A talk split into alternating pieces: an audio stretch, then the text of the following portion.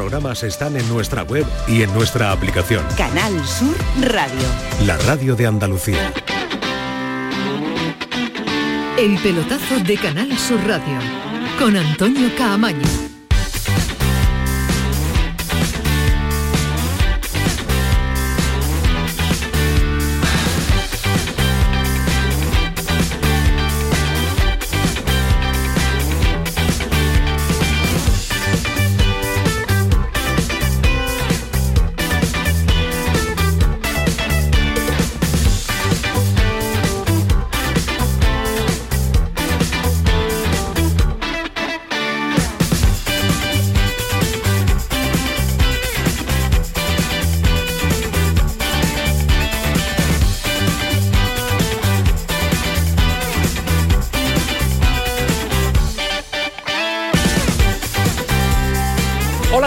Noches. Si no te callas, Ismael Medina, es imposible que podamos hablar, eh, pueda eh, Manuel eh, abrir el micro, ¿no? No, poner la sintonía porque es que Ismael Medina no se calla comentando el partido de Brasil, de Argentina, de cómo va la jornada. Vaya, Vamos, hombre. Vamos, vamos. Ese sonido buenísimo. Ese es de Joaquín Américo cuando no le daban paso. Forma más elegante de pedir paso. Vamos, hombre, que me cortan. Señores, ¿qué tal? Muy buenas noches. Está en la sintonía de Canal Sur Radio y después de escuchar estos sonidos ya saben que está Manu Japón al frente de los mandos técnicos. Nos va a acompañar una hora 55 minutos y ese también son los minutos que nosotros le vamos a acompañar hasta las 12 de la noche en una jornada ya de miércoles que se acerca el fin de semana que vuelve la liga en un sin parar ya hasta las vacaciones eh, navideñas. Un mes y poquito quedan para que la liga vuelva a parar y retomar en el año 2024 con una fuerza tremenda porque el día 2, 3, 4 va a haber fútbol, porque el 5, 6 va a haber 7 eh, va a haber eh, Copa del Rey. Así que prepárense para lo que viene en el inicio del, año 2024. Todavía queda, todavía queda mucho para ello porque el C23 nos va a dar que hablar con total seguridad.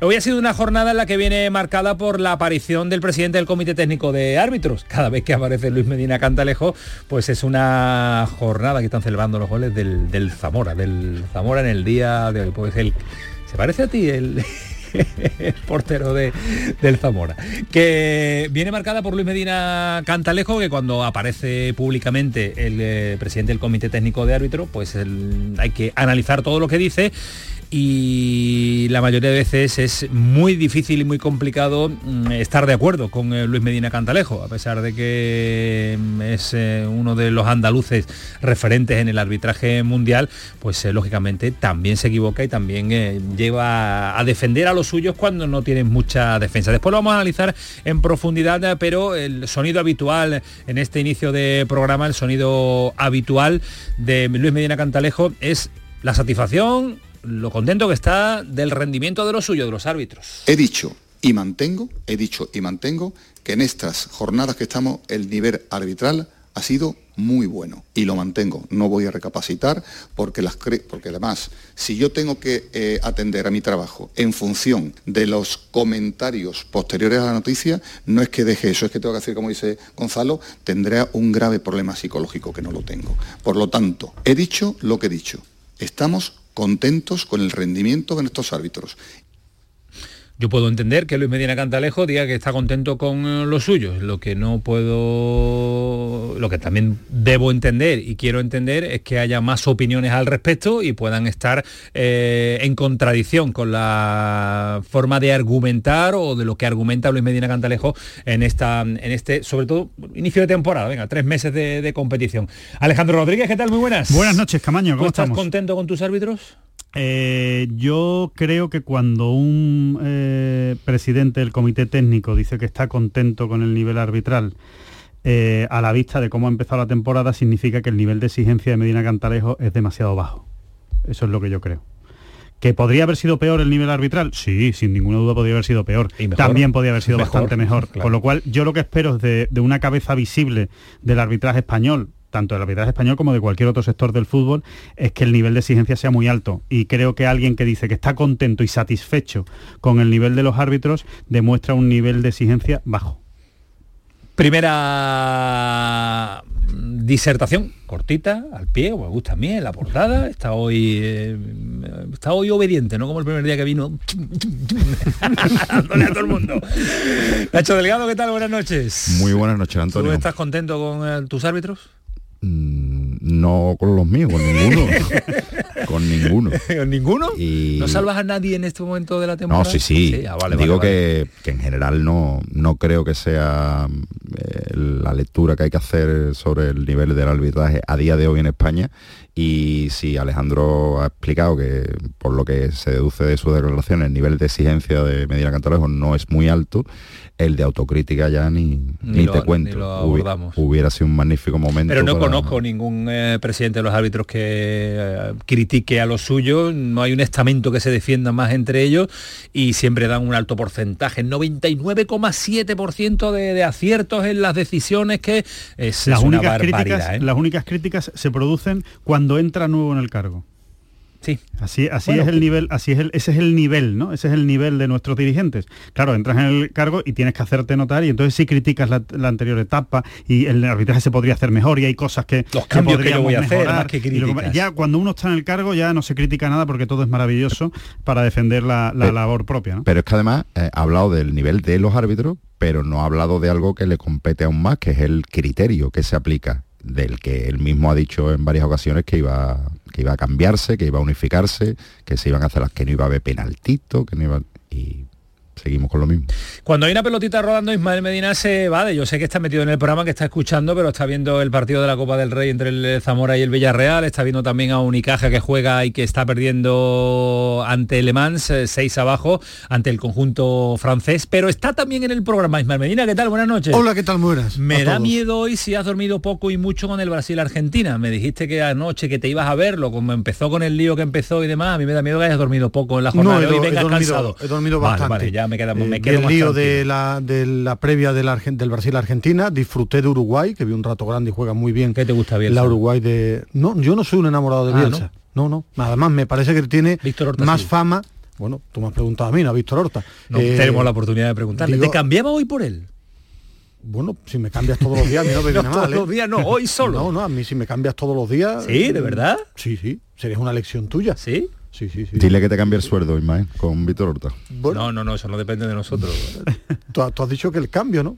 El cambio entra Yo no todo, cambio, ¿no? yo no cambio sueldo, Yo creo que cambio presencia. yo creo que viendo el nivel del partido tuvo que dormir bastante. ¿eh? Yo creo que sí. De hecho te dormirías Yo creo, que el se, yo creo que se durmió en la, Sí, el primer puñetazo de- partido del verlo. La primera parte que vi en directo, la segunda ya la he visto hoy más tranquilo, la verdad es que el partido fue muy malo. Muy malo de fútbol, Brasil juega horroroso, Argentina con más corazón eh, que, que fútbol, bueno, eh, supo defender, pero me defraudó mucho Brasil y sobre todo los líos del, del fútbol. Que, Ahora estamos allí, ahora estamos que yo sé que te encanta escuchar Sí. a Diego Luzán y que hoy lo hemos vuelto a engañar otra vez para que nos cuente cómo se ha levantado Argentina después de esa victoria. Bueno, y de la rajada sobre de Scaloni, ¿no? La- que dice que se puede ir, sobre, presidente de la sobre las peleas y demás. Pero ¿te ha gustado algo de la rueda de prensa hoy Bueno, de Medina Cantalejo? Creo que no está extraordinario el nivel de arbitraje, tampoco es tan malo, como dice todo el mundo. A mí lo que no me ha gustado de la disertación hoy de Luis Medina Cantalejo, que no me gusta que vuelva a estar crispado. Todo el mundo que habla de los dirigentes del fútbol está crispado. Escucho a Laporta crispado, a Xavi crispado, hasta Ancelotti crispado, los jugadores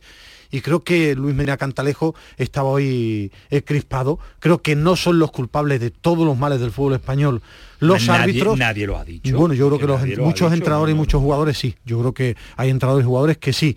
Y bueno, creo que sí tiene que mejorar cosas el arbitraje, tiene que mejorar cosas el VAR, tienen que no arroparse tanto y no mirarse tanto el ombligo. Creo que tienen que mejorar los árbitros, como tienen que mejorar también los jugadores y los entrenadores. Pero eh, lo he notado crispado en la rueda de prensa y a mí eso ya me a la cansa. defensiva. Mm, Muy Sí, tipo lleva Mourinho. mucho tiempo así desaparecido, tiempo. le han preguntado, después lo vamos a escuchar, después vamos a ahondar en el asunto sobre los aplausos en el día de famoso de, de Rubiales, eh, esa sala que no se conocía y que ahora existe donde se toman decisiones previas a la decisión del VAR, en fin, que ha sido abordado todos los asuntos y todos los temas, después lo vamos a escuchar, podemos estar de acuerdo o desacuerdo, pero sí ha abordado todas las situaciones que se han dado en estos tres, cuatro meses de, de temporada. Pero eh, también ha sido noticia hoy la dimisión de Tebas, hoy todo el mundo titula titular o exclusiva dimisión de Tebas, no señores, Tebas dimite porque se va a presentar a la reelección y es el proceso previo para poder eh, continuar cuatro años más en una liga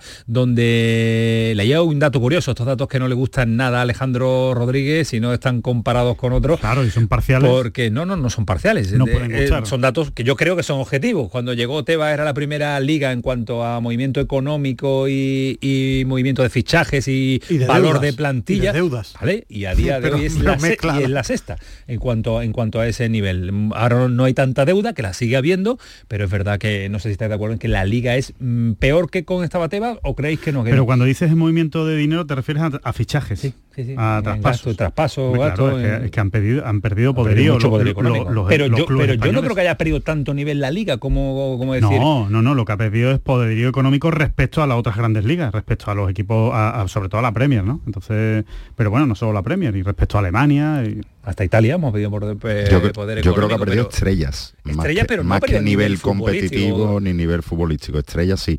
Y también es verdad que bueno que el, el fair play financiero es algo que en Inglaterra, en fin, no, lo tienen cero. muy Bueno, en cuenta. El, el Tebas de Al allí no, no suma bien, Bueno, no de- resta. inglés, cuidado, ¿eh? cuidado, que, que al Everton, puesto- al Everton, que es un histórico, Yo- ya le han quitado eh, puntos. yo quiero ver que toquen al City, que toquen Bueno, al Chelsea. yo quiero verlo. Aquí no ha pasado ni al. Everton, ¿eh?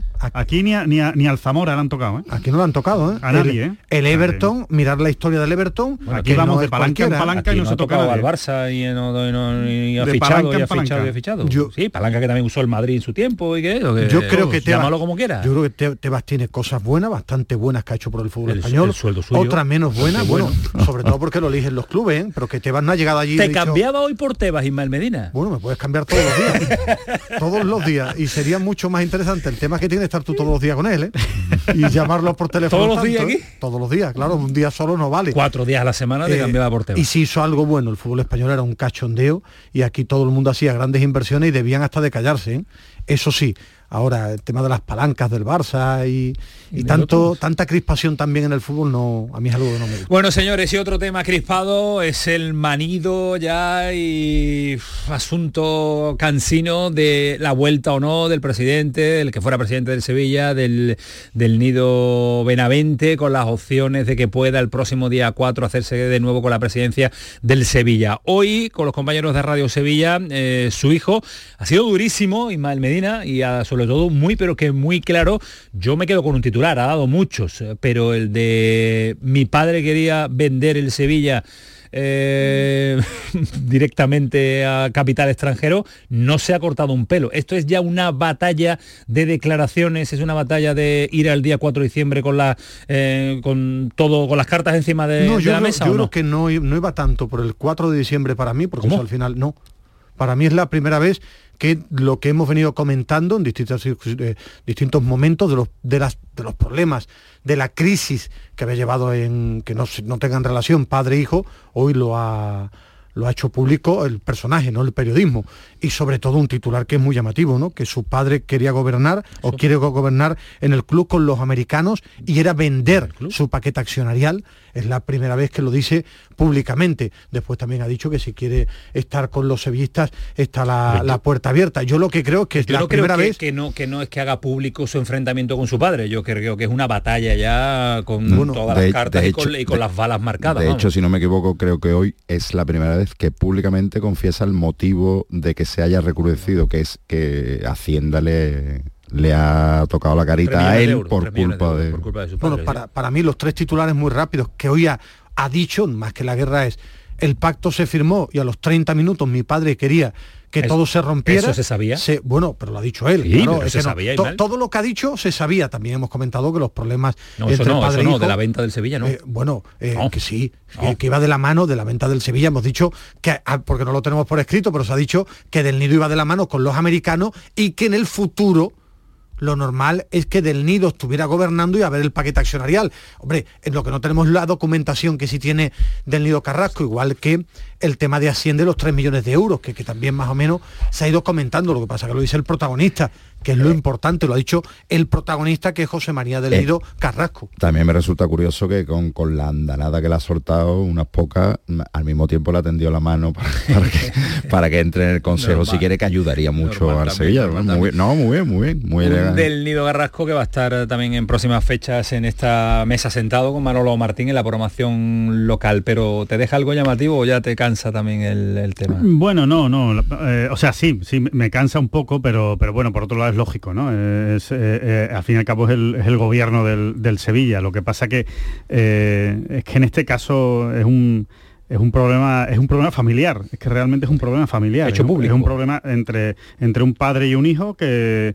y económico problema familiar y económico. eh, pero pero es un problema económico que deriva en un problema familiar ¿no? que al final eh, la, la, génesis es un problema económico y al final se acaba convirtiendo en un problema familiar. Y, la verdad es que eh, lo, es que lo tienen que arreglar ellos es que no, no, hay otra manera y no se va a arreglar ellos, ellos o, lo, o, lo, o lo juzgado. Después ampliamos porque me voy directamente a Argentina. Ismael Medina estamos volviendo a ver las imágenes que hoy han repetido una y otra vez eh, en todas, eh, bueno, todas las televisiones deportivas y no deportivas de los enfrentamientos en el día de ayer entre los aficionados, después con la incorporación de las fuerzas de seguridad. También, también eh, lógico, cada vez que necesitamos información a este respecto, Argentina se fue del campo y Messi después, media hora, después dijo que no tenían la cabeza para jugar, por lo que aún así, Aún así ganaron. Diego Luzán, compañero, ¿qué tal? Buenas noches. Hola, ¿cómo andan? Un pues, abrazo grande para todos. ¿Cómo les va? Aquí seguimos sorprendidos porque aguantamos anoche el tirón para ver a la hora española el partido, por lo menos la primera parte. Y empezó más tarde. Y empezó muy tarde. ¿eh? Hoy tenemos ojeras a, causa de lo que sucedió en el día de ayer, aunque son lamentables incidentes los que, los que sucedieron en la pérdida del partido. ¿eh? Sí, nosotros también, por supuesto, estamos muy sorprendidos de los incidentes y de los que pasó después del partido. Eso me parece que, que dejó más choqueado al público y al periodismo argentino en general, al deportivo sobre todo, y esa declaración de Scaloni poniendo en duda su, continuidad, ¿no? Eh, que fue, fue la bomba del día aquí en la Argentina, porque hoy no se habló de la victoria histórica de la selección argentina en el Maracaná por primera vez en una eliminatoria, de la primera derrota de Brasil jugando una eliminatoria en su casa, eh, en la historia también, eh, no se habló de, Messi, no se habló de Dibu Martínez, se habló de Scaloni y de lo que dijo después, terminado el partido en la conferencia, cuando ni siquiera le habían preguntado sobre el tema, él quiso decirlo, quiso comunicar que no se sentía del todo cómodo y que iba a repensar o a pensar eh, si seguía siendo o no el técnico de la selección argentina. Y la verdad que eso, eh, eso causó una sensación rara eh, en el mundo de la selección argentina y en el mundo futbolístico argentino, porque hoy, hoy lo contábamos en la, en la radio, si hay algo intocable hoy en el país, con un país que ha cambiado de presidente, que hay una grieta importante en lo político, hay algo intocable, es la selección argentina, Scaloni y Messi. Bueno, hoy Scaloni está en duda, así que eh, es, un golpe fuerte para, el público argentino. Es un golpe fuerte en eh, clave argentina, también los, los incidentes que sucedieron en la previa de ese partido Brasil-Argentina, con una clasificación muy complicada para la canariña Ismael Medina, pues se le pone muy complicado estar... Sí, pero al final, al final se meterá. Al final se meterá o jugará la repesca. La repesca y, la diferencia eh, pregunta para, para Diego es, ¿han partido ya todos los argentinos con sus respectivos equipos y las circunstancias llevaron en el día de ayer solo a Acuña a 66 minutos jugó, solo Acuña, así titular como comentaba ayer. Acuña titular, sí señor, es lo que les interesa a ustedes, por supuesto, que después pidió el cambio en un momento, que, entró en su lugar Tagliafico, pero no, no tenía nada, nada grave. Y bueno, yo Campos, que finalmente en el primer partido con Uruguay no había llegado para ir al banco, esta vez sí estuvo eh, en el banco de suplentes, pero no ingresó.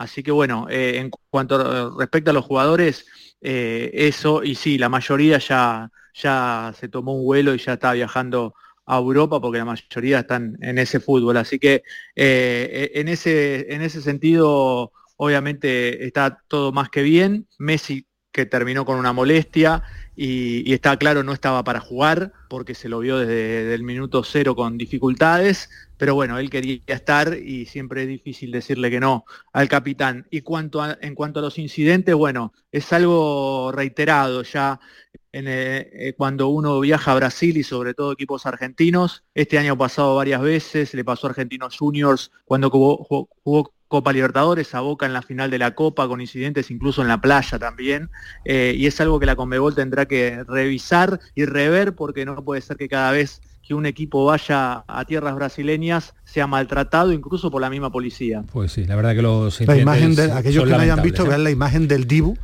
enfrentado a un policía que, enfrentado que salta y pega un, como si saliera de puño ¿eh? sí porque por lo visto le estaba atizando con fuerza a alguien de su familia porque en esa parte estaban los familiares también de los por, jugadores de Argentina. eh, exactamente porque eh, ese era el único sector que había para para gente argentina y estaban los familiares de los jugadores ahí muy cerca bueno, el Dibu que es de sangre caliente el hombre y que no frenó su ímpetu de, enfrentarse también con la policía. Eh, Diego, un abrazo fuerte, muchas gracias y para lo que necesites, que te estamos molestando en exceso últimamente. Un abrazo, cuídate mucho. Les mando un abrazo grande. Chao, chao. Hasta luego, adiós. Acuña, ¿cómo estuvo, Ismael? 66 minutos bueno, en el nivel cumplidor. Que es que el partido no, no va a pasar a la historia como uno de los mejores partidos de, de fútbol, sí, por algo histórico, porque Argentina nunca había ganado eh, en Brasil en un partido de clasificación, pero bueno, cumplidor no salió ni Ocampo, tampoco Petzela, eh, tampoco Guido, sí jugó los Celso, el jugador del Betis de, principio, que es el que pone el córner que marca Otamendi, pero lo mal que está el fútbol y los dirigentes, tanto que se hablaba ayer de cómo, si se puede cambiar el calendario, cómo se va a cambiar, si eh, la Confederación, la Conmebol, en el último Brasil-Argentina no se jugó porque hubo jugadores que no dejaron entrar en el campo por el tema del COVID, se suspendió una Brasil-Argentina y ayer media hora parado con esos incidentes, el, partido más gordo que se puede jugar en la Conmebol, ¿eh? y si no son capaces de parar esto, queremos que, que miren el calendario, que, cuiden el fútbol, eh, y la imagen fue absolutamente tremenda, y lo de Scaloni, que lo vi ayer, es un yo creo que no se quiere ¿Cómo, viste la titularidad de, Acuña lógicamente es que yo tengo tengo hilo directo bueno es que lo adelantó a los medios argentinos eh, lo cita lo cita. diario la red según Ismael Medina del pelotazo Acuña es que uno, de los ayudantes de, de, Scaloni estuvo en el cuerpo técnico de San Paoli. Y tú tienes línea directa con lógicamente. Ah bien obviamente. y si no también con con Aymar y con Walter Samuel. con Walter Samuel menos mal que en Alcalá de Guadaira no son todos de, este perfil. No, no, no, no. Hay, hay otro tipo, otra tipología. Mejor y peor, mejor y peor. Los hay peores. hay peores también. también, ¿Jugará Petzela y Guido este domingo? Yo creo que sí. Bueno, Petzela, yo Petzela estoy casi convencido de que, de que va a jugar. No, yo creo que van a jugar Petzela y Riad.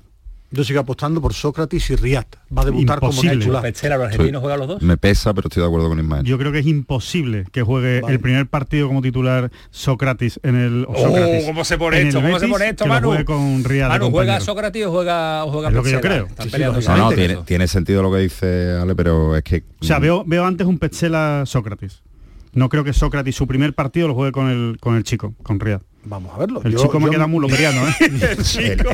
El, chico. que por otra parte cada día está mejor. Sí, está jugando muy bien. el chico, el chico Me parece un debut importante. Me, gusta el nombre, el chico real. El chico, el chico real. No, eh, veo más factible que haga lo mismo que hizo ya con Petzela la última vez que estuvo en, eh, en Sudamérica jugando con Argentina, que no jugó. Primero es que no ha jugado Petzela, recordémoslo, que no ha jugado ni un pero minuto. Ha viajado. ha viajado, pero es que no ha jugado ni un minuto. En otras ocasiones no ha jugado con la Argentina. la última pero en otras ocasiones, mira de histórico. Pero no, pero yo miro la última, que es, que es lo más reciente, la, decisión más reciente de Pellegrini, que es por la que, nos vamos a fiar. Es que no tenía, no, no, la última no, porque no tenía centrales. Jugó Ten en cuenta también, Ale, que, y aquí tiene a uno que no ha debutado. ten en cuenta también el rival, ¿eh? que Las Palmas tiene menos delantero que el, que el Rayo Amate a día de hoy. ¿eh? Correcto, pero yo veo más posible que eh, lo ponga de titular, que juegue una hora y que seguramente después Sócrates salga eh, sustituyéndolo, más que de, inicio. Esa es mi teoría. Yo no cambio mi opinión. La después la iremos prolongando porque además abordaremos el asunto de la portería del Betis, que está calentita, calentita, calentita, y además viene a un protagonista que le están echando el ojo, canterano del, Betis, que jugó, defendiendo la portería Unión Deportiva de Las Palmas, y uno de los jugadores que está llamando mucho la atención, y es verdad, está haciendo una buena campaña con la Unión Deportiva Las Palmas, el guardameta sevillano del conjunto amarillo. A esta hora 10 y 27, vámonos al sitio preferido de Alejandro Rodríguez, donde se iría a pasar unas vacaciones, además con Paco Tamayo allí, los dos mano a mano, pero no lo invita, no, le da, no oferta a conocer desde dónde trabaja y de dónde nos cuenta nuestras redes eh, sociales. Paco Tamayo, ¿qué tal? Buenas noches.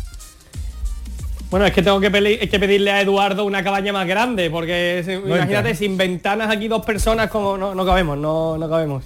¿Qué tal? Buenas noches, buenas. compañeros. Eh, Las teorías que nos gustan a nosotros son las teorías de nuestros oyentes y, y que opinen con nosotros sobre lo que sucedió en el Brasil-Argentina, sobre eh, la próxima jornada que tenemos ya dentro de poquito con eh, los lesionados, tanto en el Cádiz como en el Betis, muchos temas que vamos a tratar ahora sobre la mesa, el futuro incierto desde el nido, de todos los temas queremos que participen con nosotros opinando nuestros oyentes, ¿dónde? Pues eh, por nuestro Twitter, arroba el pelotazo CSR y en nuestro Correcto. WhatsApp, que las líneas ya están abiertas para recibir mensajes, el 616-157-157. Pues líneas abiertas, ahora vamos con el asunto Rever, pero antes baloncesto ha perdido Unicaja. A partir de las 11 vamos a abordar también eh, en un especial, un semi especial con alguien muy vinculado al baloncesto, no solo sevillano, andaluz, incluso a nivel nacional. Y sigue perdiendo el Villarreal ante el Zamora 1-0, quedan eh, 19 minutos más la prolongación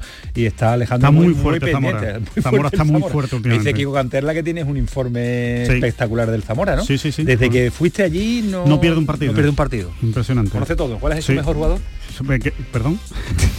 ¿Bernardo? Mejor jugador eh, Mancebo. Mancebo. Sí. El que, es al, que, que- que es al único que he visto ahora mismo en, en- en las imágenes. Pero que juega, pero que juega Mancebo. Mancebo. ¿Y el mejor bar? ¿El mejor qué? ¿Bar de Zamora? hay, que, hay que buscarlo, hay que buscarlo. No es fácil encontrar. Diez y media de la noche. Vamos, Manu, vamos con el asunto, que no se me olvida. Manu, vamos, vamos, vamos, vamos, vamos, vamos, vamos, Manu, Manu, Manu, Manu. Que hoy tiene pinta esto de noche de miércoles, noche de... Programón. Manu. Oh, pero- Manu, Manu, Manu. No, no, no, estamos en no pretemporada. perdón, Está en pretemporada. Pelotazo, Canal Sur Radio, vámonos. Programón. El pelotazo de Canal Sur Radio con Antonio Caamaño. A ver esa foto, decid patata. ¡Hijolusa! En el supermercado, dale la vuelta al envase y encuentra nuestra marca para garantizarte una gran calidad en tu mesa. Patatas Hijolusa. Amamos las patatas. Empresa colaboradora del Plan 2030 de apoyo al deporte de base. Si mezclas Andalucía, el fin de semana y la radio, sale gente de Andalucía. Disfruta de un programa en el que sentimos Andalucía a través de su gente, en el que nos dejamos seducir y nos enamoramos de una tierra repleta de tradiciones, de una gastronomía de bandera y de un patrimonio fascinante. Y todo a través de su gente. Gente de Andalucía, los sábados y domingos desde las 11 de la mañana, con Pepe da Rosa. Contigo somos más Canal Sur Radio. Contigo somos más Andalucía.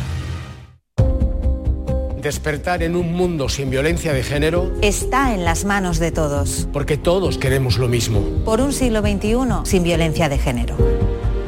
Canal Sur, contra la violencia de género.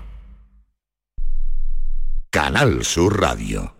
Estás estupenda. Gracias. Medicina estética en Clínica Doctor Ortiz. ¿Tu hermana y tu hermano también? Ellos cirugía plástica en Clínica Doctor Ortiz. ¿Y el pelo de tu marido? Ah, injertos capilares en Clínica Doctor Ortiz. Ahora en Clínica Doctor Ortiz ampliamos servicios. Ginecología general, funcional y oftalmología. Seguridad, confianza y satisfacción de nuestros clientes. ¿Has pensado en instalar placas solares en tu vivienda o negocio? Con Sol Renovables, enchúfate al sol. www.solrenovables.com o 955 35 53 49. ¿Ya conoces las lavadoras Nevir? Lavadoras de hasta 12 kilos con motor inverter y etiqueta energética clase A. Porque Nevir siempre piensa en el ahorro de la factura de la luz. Con las lavadoras Nevir podrás esterilizar la ropa deportiva y disfrutar de su velocidad de centrifugado y sus tres modos de lavado rápido. Si no la tienes aún, ve ya por tu lavadora Nevir. Festival Flamenco a beneficio de la obra social de la Hermandad de la Estrella de Sevilla. En recuerdo a Manuel Molina, Maestros del Flamenco por una buena obra. Angelita Montoya, Alba Molina, Aurora Vargas, Esperanza Fernández, Día Terremoto, José Valencia, Ricardo Miño y Pepa Montes, Pedro Ricardo Miño al piano, Manolo Franco y Eugenio Iglesias a la guitarra, con Cristina Hoyos y Juan Antonio. Final de fiesta con Nano de Jerez. Mira qué bonita era. Fibes, viernes 24 de noviembre a las 21 horas. Entradas entre 30 y 50 euros. Compra en la web punto Fibes Tickets. Mi carro En Menta Limón tenemos tu carro, el de cabalgatas. Caramelo bajo fruta, 2,10 euros el kilo. Balones desde 20 céntimos y de cuero desde 1,50 euros. Peluches 45 céntimos. Juguetes Disney desde 10 céntimos. Lote 1000 artículos, 100 euros. Lote 200 juguetes, 29 euros. Menta Limón. Estamos solo en Matalascañas. Que no te engañen. Y más españoles que Manolo. La Navidad comienza con la primera logroñesa. El mazapán de siempre, artesano, tradicional. Mazapán de Montoro, bombón de mazapán, turrón blando o torta imperial.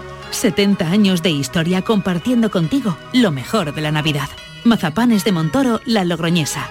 La Navidad en tu mesa. La noche está llena de sorpresas, de gente brillante, de momentos inigualables, de espacios y ambientes fantásticos. La noche de Canal Sur Radio con Rafa Cremades. De lunes a jueves, pasada la medianoche. Un programa que ya es un gran club, con grandes invitados, música en directo y mucha complicidad. Contigo somos más Canal Sur Radio. Contigo somos más Andalucía.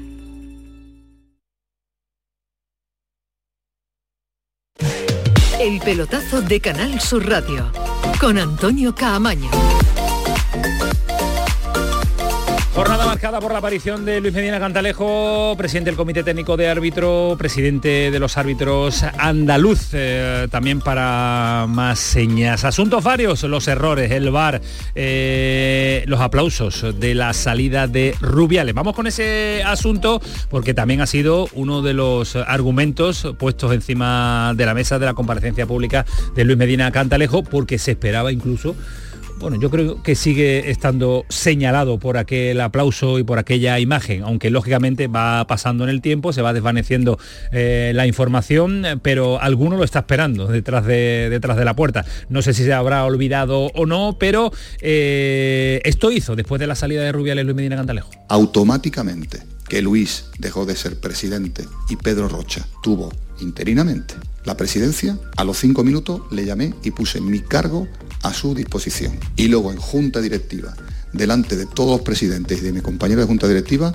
volví a hacerlo. Que entiendo que es lo que una persona que está en un órgano tiene que hacer cuando la persona que depositó su confianza en él se marcha, que es poner tu puesto a disposición de la persona que ha entrado. Y yo sigo aquí. Ahí tienen la respuesta.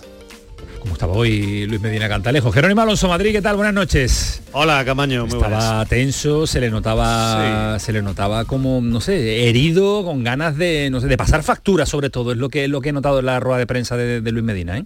Sí, molesto con los medios de comunicación, sobre todo ha tirado varias chinitas a distintos compañeros que estaban ahí, que estábamos en, en esa rueda de prensa y bueno, ha estado hasta en varias ocasiones, ha repetido, nunca vais a estar contentos, nunca os va a parecer bien, siempre os parece todo mal. Bueno, él juega su papel, nosotros jugamos el nuestro. En líneas generales, eh, todo el mundo coincide que ha faltado un poco de autocrítica ¿no? a, Luis Medina Cantalejo y al sentarse en la sala de prensa llevaba muchos meses sin hablar, desde que se había marchado Rubiales no, lo habíamos visto hablar más que fugazmente el otro día después de la reunión de los entrenadores y había muchas cosas que preguntarle, eso sí, hay que agradecerle primero que se siente que segundo que la rueda de prensa ha durado casi hora y media y que no ha eludido ningún tema, ¿no? Eh, yo estoy en líneas generales de acuerdo con Medina Cantalejo respecto a la labor de los árbitros que esta temporada está siendo mejor. Creo que las líneas están un poco más claras y que se están complicando menos la vida que el año pasado, que se complicaron todo con el asunto de las manos eh, y de los penaltis. Eh, creo que este año han acertado un poco con la línea de clarificar las manos, todas las que sean rebote, rechace, no las pitamos, cosa que el año pasado no hacían, y que los penaltis tengan que ser un contacto claro, evitar los penaltitos. creo que en eso se ha mejorado y le doy la razón, pero hombre, a mí me ha parecido eh, sobreactuada y excesiva la exposición de los hechos porque lo han contado como si esto fuera, bueno, la panacea y, todo maravilloso cuando hemos visto errores muy clamorosos y actuaciones arbitrales bastante malas también esta temporada. Y yo creo que se ha pasado un poco de frenada. Está bien sacar algo de pecho cuando las cosas van bien, pero hombre, eh, tampoco, tampoco hay que exagerar, ¿no? Eh, sí, yo, yo, estoy de acuerdo contigo, pero también es verdad que las últimas dos, tres semanas, si se, el pico de errores ha subido una barbaridad, el pico que puede a lo mejor también haber marcado eh, la tendencia. No te acuerdas de hace nueve semanas que sucedió, pero sí te acuerdas de las dos, tres últimas que, en las que los árbitros no han estado muy, muy acertados. Y por eso también, pues, la cercanía de la aparición de Medina Cantalejo con los errores o recientes errores arbitrales te lleva a tener más claro y ser más consciente de, de, de, que se han cometido muchos yo, errores. ¿eh? Te he comentado, yo creo que no está tan mal el nivel de arbitraje de esta temporada. Hay errores, errores sobre todo más incluso para mí del VAR, llamando a los árbitros en jugadas. Eh, también he visto un buen arbitraje, lo dije aquí, el de Gil Manzano en el, en el derby, también en el famoso Barcelona-Madrid. A mí lo que no me ha gustado es su crispación. ¿Por qué? Al final está enfadado con pues el mundo le cuando... a los entrenadores y todo, están Bueno, pero, todos, pero claro, todos, el, entrenador, todos. el, entrenador, también eh, es muy ventajista en muchas cosas. En algunas lleva razón, pero Xavi, eh, cuando el equipo pierde, no habla del árbitro y no habla de él. Eh, Benítez, claro que le han perjudicado, y yo lo he dicho, hay errores garrafales contra el Celta, pero Benítez también ha cometido errores. Los jugadores aprietan una barbaridad. Yo creo que tienen que, que hacer todo mucho más. Los entrenadores son ventajistas el Real Madrid aprieta una barbaridad y el Barça con sus medios oficiales, con sus ruedas de prensa, y aprieta a los que están por abajo también. Claro, y, y yo, a mí lo que no me ha gustado es la crispación de Luis Medina Cantalejo y después hay una realidad que él tiene que entender que el tema Enrique Negreira de los árbitros y eso hace daño, pero es un problema que ha existido y hay contertulios o comentaristas arbitrales que le dan zambombazo a los árbitros, pero es que es su tarea y han sido anteárbitros. Cuando están juntos son íntimos y una piña, cuando salen fuera los zambombazos y la crítica son de es árbitros. Jero, lo decía yo al principio, eh, ¿has notado, o no sé si entre pasillos se ha podido saber algo, saber algo de eh, si Luis Medina Cantalejo está más tranquilo en su puesto o, todavía mm, hay movimiento, pretender mover la silla? Bueno, aquí hay una cosa muy clara, ¿no? Y es que en el mes de marzo va a haber elecciones a la federación, habrá un nuevo presidente de la federación. Eh, no sabemos todavía si Pedro Rocha se va a presentar o no. Yo creo que las opciones de Pedro Rocha no son muchas, eh, en el caso de que decida presentarse. Y entonces, como seguramente haya un nuevo presidente de la federación, pues es muy posible que haya un cambio en el comité técnico de árbitros. Así que la caducidad de Medina Cantalejo puede estar en muy pocos meses. Yo creo que él es muy consciente de esa sensación. Además, el colectivo de árbitros que otras veces eh, ha sido una piña, muchas veces por la mano férrea de quien lo llevaba, ¿eh?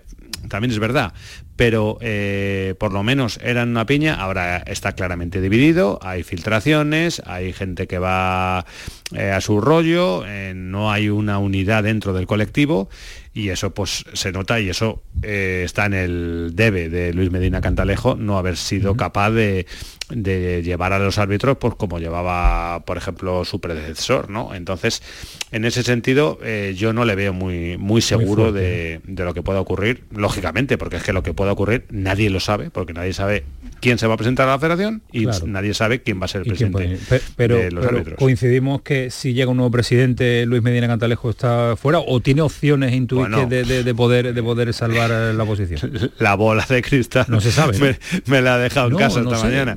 Eh, eh, vete tú a saber, es que no sabemos ni quién va a ser. Si me dijeras si es presidente tal, pero, pero, es que no sabemos es, ni quién es, se presenta. Es lo lógico, un nuevo presidente que vendrá que vea con su equipo, claro, con su árbitro elegido, ¿no? Sobre todo porque hay muchas ganas de hacer borrón y cuenta nueva con todo el rubialismo, ¿no? Y, sí. y evidentemente y evidentemente a Luis huele, huele a Rubiales, claro. Rubiales. Yo, creo que, yo creo que la, el aplauso no le beneficia y, y, muchas cosas. Y bueno, yo sinceramente eh, aunque tengo un aprecio personal por Luis Medina Cantalejo, creo que no está siendo no. un gran presidente de los árbitros.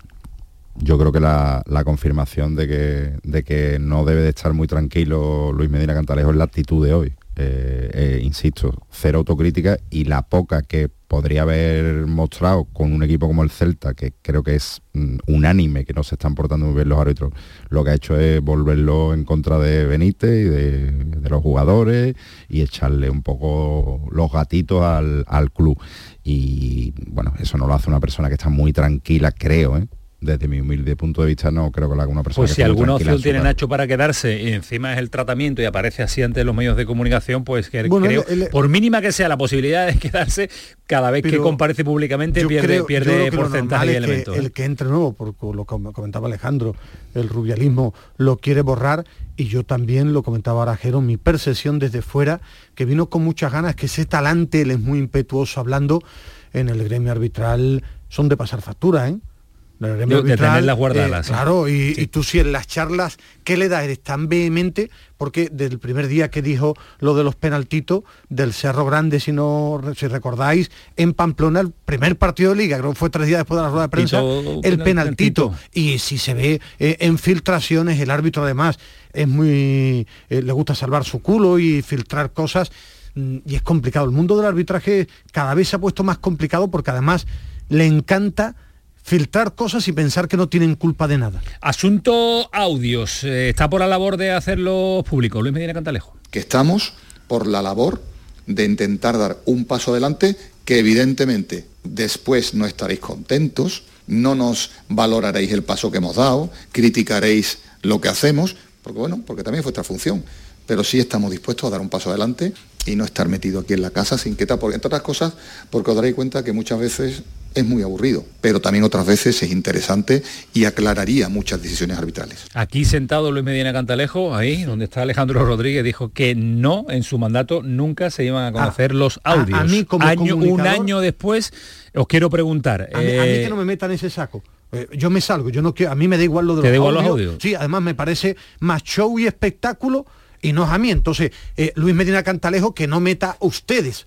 Porque habrá gente que sí Y y, gente habrá que gente que no, ¿no? A mí no me parece además. Pero va a tardar importante. mucho en llegar o crees tú que Bueno, no va a llegar o es una, una acción de cara, a la, de cara a la galería o es- por dónde va?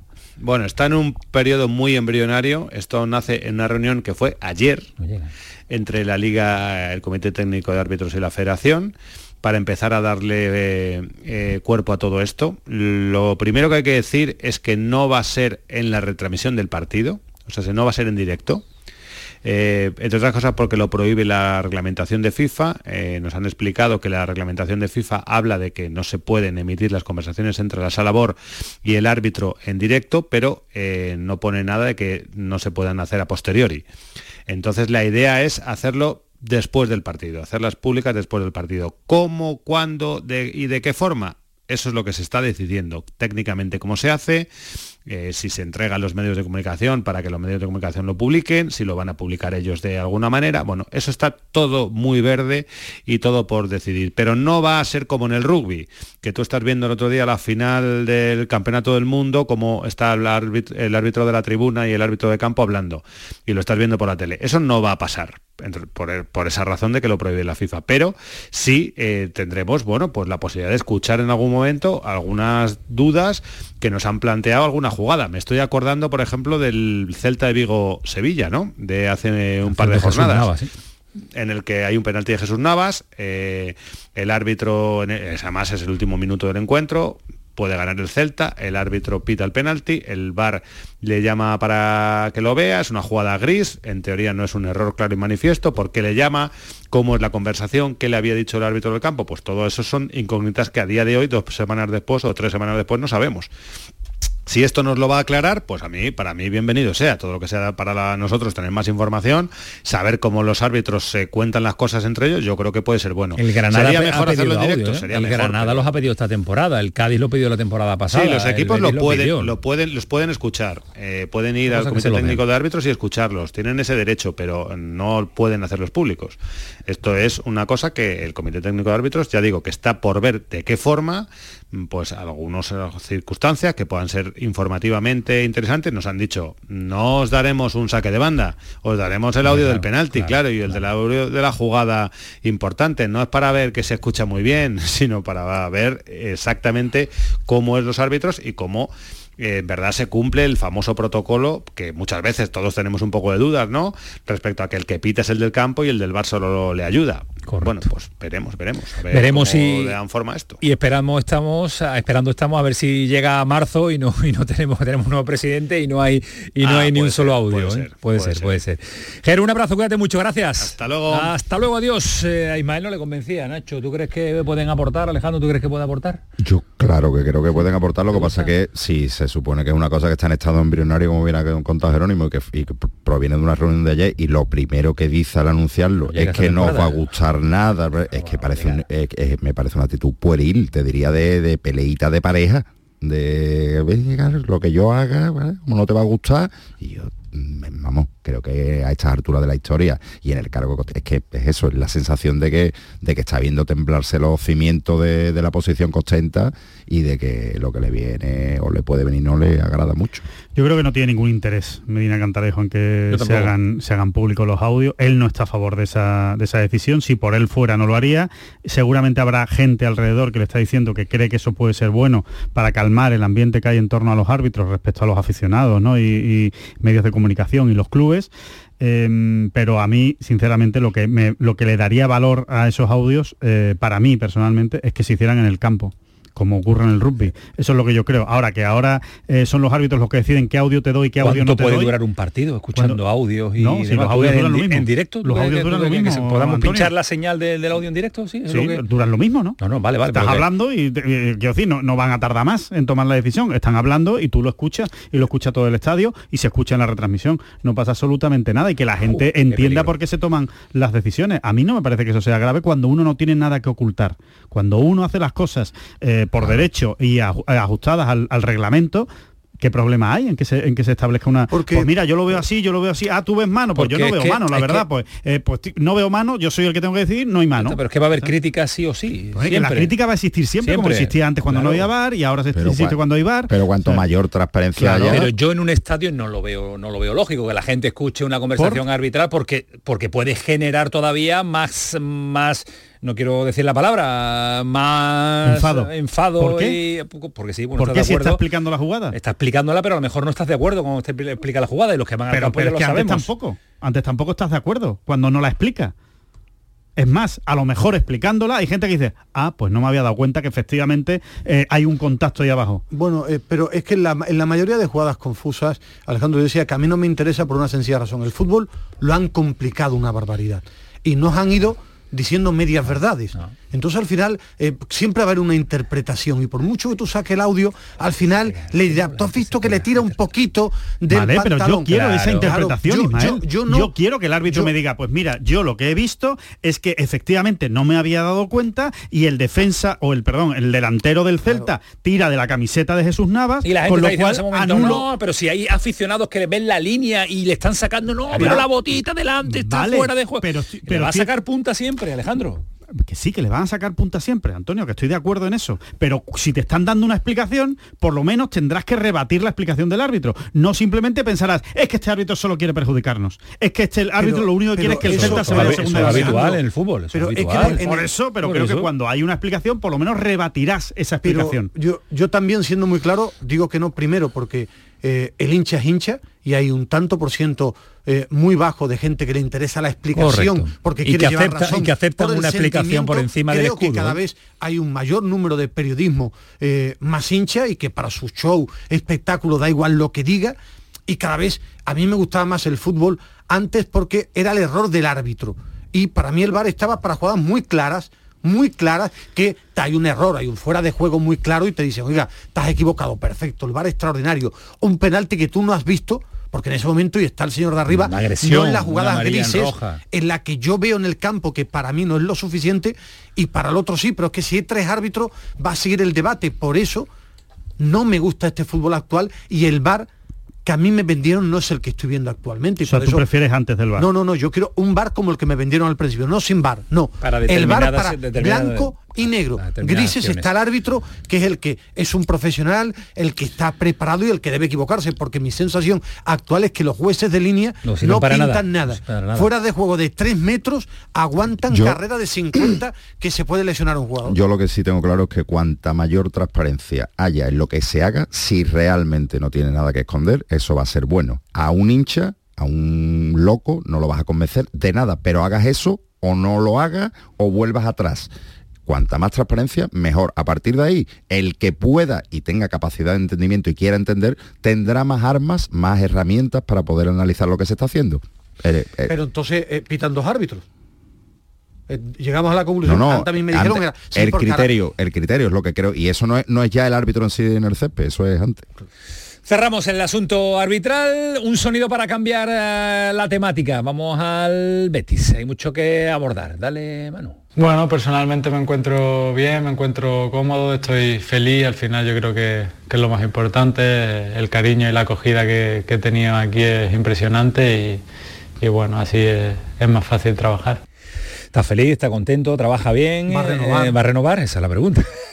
está feliz, está contento y todo bien, va a renovar, ¿no? Yo creo que sí. Su representante va filtrando por ahí que no está tan claro y que no ¿Es- está todo ¿Es hecho. su representante confirmado o intermediario? No lo sé, pregunto. Que ya, no, ya Intermediario. que tanto término, no sé si representante, intermediario, Sí, sí, es su es un representante. representante, ¿no? Isco no lo ha desmentido. ¿no? Además, Isco no, tiene un- no tendrá intermediario, ¿no? Intermediario Bueno, ahora para colocar a Isco, ¿no? Vale, vale, no. Pregunto. ¿eh? A ver, va, va- va a renovar desde el punto en el que tiene una, una cláusula firmada por número de partidos y la va a cumplir. Es obvio que va a llegar a los 25 partidos, con lo cual Isco Yo- va a renovar. Yo creo que no, va, no se va a llegar No ni va a a llegar a eso. eso. Sí, el ¿no? Betis está Esa intentando no llegar a eso. El Betis está intentando no llegar a eso para renovarlo por dos años. Pero renovar va a renovar seguro. O sea, eso no hay ninguna duda. Que renovar por el Betis va a Sí renovar sí. seguro. Claro, es que son 25 partidos y los va a cumplir. Ahora, lo que está intentando el Betis, como decía Nacho, es tratar de eh, ampliar un año más el, el contrato y, de, y de yo Isco. creo y yo creo que va a ocurrir simplemente porque pa- por, para aplicar la lógica un futbolista que lleva 5, 4, 6 años sin apenas competir que la- la- eh, los intentos que ha hecho antes del Betty tampoco han funcionado Mm, si consigue su sitio y su sitio además conociéndolo está cerca de Málaga y le sale como le está saliendo sería un error garrafal por su parte no renovar Bueno, yo creo. creo que estamos en el famoso tira y afloja, ¿no? Lo Y además esto forma parte de la película, claro. Es, de- es del espectáculo, lo decía Alejandro, renovar va a renovar seguro porque creo que en diciembre va a cumplir ya los 25 partidos con más de 45 minutos. El Betis quería ponerlo en un escalón mayor económicamente porque las condiciones eran bajas para la calidad suprema de Isco y ahora es el dónde está el límite. Esto, esto está hablado Cinco, seguro, siete, hombre. Esto sí, está- pero escúchame, tú te vienes por poco dinero si, re- si, si, si salen las cosas bien, como Bueno, tú pero crees. no está tan hablado cuando está el representante ver, viene- asuntos, no Pero está tan por- hablado, no, porque, Poco- porque por ahora hay que pelear por un poquito más de pasta o Claro, menos. claro, y mejor comisión. Viene por poco dinero, pero con unos buenos bonus, ¿eh? por, por asistencia y por gol. Sí, Tenía sí, lo, una serie- lo ha reconocido el propio representante que se enfada porque se filtren datos, se supone que por la otra parte, cuando los ha dicho públicamente alguno desde el principio. Por eso que quiero decir que y, lo que lo que el Betis trata de plantearle es la posibilidad de, de subirle ese precisamente ese, ese ese fijo, ¿no? El fijo que tiene ahora mismo y quitarle los bonus, que directamente pase a ser pues un futbolista con, con, bueno, pues con el salario que, que debe tener un futbolista como Isco. Yo sinceramente no lo tengo tan claro que ¿No? que, que- que vaya a ser una operación fácil, una renovación fácil. Ah, no, vale, Eh, vale, pensaba que no tenía tan claro una renovación antes de los 25 partidos, pero yo creo que, Yo no, que estoy no- contigo, que va a ser pelea, ¿eh? No, sí, sí, va a ser yo creo que- ¿eh? Yo creo que va a haber pelea porque ahora mismo eh, es verdad lo que dice Nacho, que, que obviamente Isco lleva mucho tiempo dando tumbos y que aquí ha encontrado un sitio donde realmente ser feliz, como él mismo ha dicho, pero también es verdad que, aunque ahora mismo es un, es un auténtico caramelo en el mercado. Alejandro, asunto portería en el Betis. Se lesiona hoy de nuevo Ruiz Silva, lesionado larga duración, semilarga duración. No, no se ha lesionado. No se ha lesionado. No se ha lesionado, lo que no ha hecho Bueno, es no entrenar. vale, vale. No ha entrenado. No ha entrenado. Hablan, No, de- precaución, ah, hablan, de, precaución. hablan de recaída un Ah, poco. vale, hablan no, de yo- recaída. yo- No, yo, yo- la yo información que tengo no es recaída, es verdad que no, que no ha entrenado. No ha entrenado. No ha entrenado, pero no está descartado Vale, para el fin de semana. Al margen. Si está descartado, yo desde luego no lo sé. No, no, no, descartado no. Seria duda, como diría, como diría Sí, el parte duda, médico, pendiente de evolución, ¿no? Pendiente de evolución. Eh, pero es verdad que eh, el debate en la portería del Betis existe. Ruiz Silva es un portero que por lo que hemos podido comprobar no satisface al 100% eh, al, al entrenador a, a Pellegrini. Por cuando llega una final importante, bravo. Cuando llega un partido importante, bravo. Cuando llega, Yo, bravo. a ver, deja- voy, a, voy a matizar eso. Matiza. Voy a matizar. Eh, yo creo que a Pellegrini sí le gusta Ruiz Silva. Yo no creo que no le guste. Ahora que le gusta más Claudio Bravo Eso, también. su portero es que él Claudio se encuentra más a gusto cuando está Claudio Bravo de portero por lo que transmite al También. equipo y por y por la personalidad de Claudio Bravo también. Ahora eso no significa que no le guste Ruiz Silva. Es que son cosas diferentes. Que a la hora de elegir para un partido importante acaba eligiendo siempre Bueno, a Claudio en los Bravo. partidos cl- grandes no le gusta. Sí, sí, no, que, los- que prefiere a Claudio Bravo, no que no le guste Lo, Ruiz Silva. lo que seguro que no le está gustando a Pellegrini es la actitud de Ruiz Silva en los últimos meses. Es- eso seguro. Lo que no le gusta a Ruiz Silva Y a Ruiz la Silva- actitud de Pellegrini. Y a, y a Es que Ruiz los Silva partidos tampoco le gusta La actitud de Pellegrini. Tampoco le gusta Claro, la actitud de. Pellegrini. O sea, eh, creo que el problema está en que Ruiz Silva, evidentemente, se considera un portero para otras cosas. Y eso No me lleva a mí a pensar, de Claudio Bravo. pensar mal que a lo mejor salen los dos porteros el próximo verano del, del Betis. Los dos, ¿cu- ¿cuál es el otro? eh, Bravo, Bravo. Bravo saldrá con los pies por delante del Betis, vamos, mientras Bravo, este- Bravo, No, Bravo no, va a salir, hombre. Bueno, van a salir los dos van a salir los dos eso, a eso iba. van a salir los dos Lo decidirá Bravo. ¿Tú crees que Bravo va a No. renovar, va a continuar? Lo decidirá Bravo. Pele- Pellegrini ya le ha dicho que, que es el momento de ir y Bueno. creo que además tiene mucho que ver en que lo esté poniendo tanto sinceramente creo que mm, te va a ir por la puerta grande creo ¿eh? Yo creo que va a terminar el cuerpo técnico. No, eso, de- eso ya se sabía. Se sabía, ¿no? Eso- Pero, pero lo que publicamos el otro día en el desmarque, por cierto, es que mm, ya se lo ha dicho él mm, a Claudio. eh, ya, este año ya sí, ya que te viene ya. No que te va a venir al cuerpo técnico un día, que te viene ya. Yo creo Y a Luis Silva lo quieren vender porque es el que puede venderse. A Claudio no lo va a vender a esta altura. Lo Ni- quieren vender, pero no, no bueno, que- no, no, no va a ser fácil vender a un portero que no juega, ¿eh? o que no juega, que no está jugando últimamente. Si Sí, pero el, vender- repres- el representante de Ruiz Silva lo que estará contando seguro es que no juega porque mm, ahora mismo tal, pero que está a tope. y estamos en el fútbol de los 80 que la gente no ve la tele, ¿no? Y se fía de lo que te dice la gente. Vamos, yo, Bueno. yo- yo- yo lo que veo, sí, entiendo, entiendo lo que quieres decir, Nacho, y es verdad que la situación, la situación es particular, la de Ruiz Silva, ¿no? Yo creo que no, que su caché de portero tampoco ha bajado tanto, pero es verdad, es verdad que no está jugando esos, esos partidos importantes. Mm, no sé, no sé, eh, lo tenéis mucho más claro que yo, desde luego. Yo no lo tengo tan claro. Yo, Yo, no yo, tengo por tan ejemplo, claro esa situación. que salgan los dos porteros no lo tengo tan, Yo no tan tengo tan claro. claro. Que, que sería lo normal, sí. Yo hasta el día como hoy apostaría porque Claudio Bravo su último año en el Betis y además con una trayectoria extraordinaria y para mí un buen rendimiento en el Betis. Y Ruiz Silva es que lo va a marcar, es que queda mucha temporada, es que los fichajes no se hacen ahora, es que a Oh, ver sí, qué Mael, temporada. oh, sí, sí, no se hacen ahora, pero se planifican ahora, es que no, tú puedes planificar, pero Claro, si no. el Betis hace un temporadón en Liga, en Europa y Ruiz Silva hace el los dos partidos de su vida en una eliminatoria de cuartos de final pero contra Ismael, los- pero lo van a vender, pues entonces lo van a vender. lo van a vender, claro, te voy a si decir es otra que- cosa, Ismael, que es que Pellegrini ya, te lo acabo de decir, la actitud de Ruiz Silva no le gusta. Eso es, a eso y, iba. y ya este año ha metido aire fresco en el vestuario y más que va a meter. pero que después tiene que llegar la oferta, que por Ruiz Silva, Sí. que este verano pensaban que lo podía vender Nacho, sí, no llegó sí, la oferta que que, quería el Betis. Yo lo que me refiero es, una cosa es la intención y otra cosa es No, como tú terminas jugando. La intención y los movimientos que está haciendo el club, porque el club no, no, no parece que esté buscando un portero. Parece que está buscando más de un portero. Y, y ya ha tocado, se ha reunido con De Gea, eh, ha tocado a Álvaro Valle, ha tocado a David Soria y alguno más. metiéndose en el mercado, es normal, pero, eh, y tú imagínate que no viene ningún equipo por Ruiz Silva, o la mayor oferta es 3 kilos. El Betis Al final tú sabes cómo funciona esto y si un portero que todavía tiene un nivel bastante acreditado, que como ha dicho Alejandro no ha bajado mucho tampoco su caché porque se puede escudar además las lesiones que se supone o que está sufriendo y tal.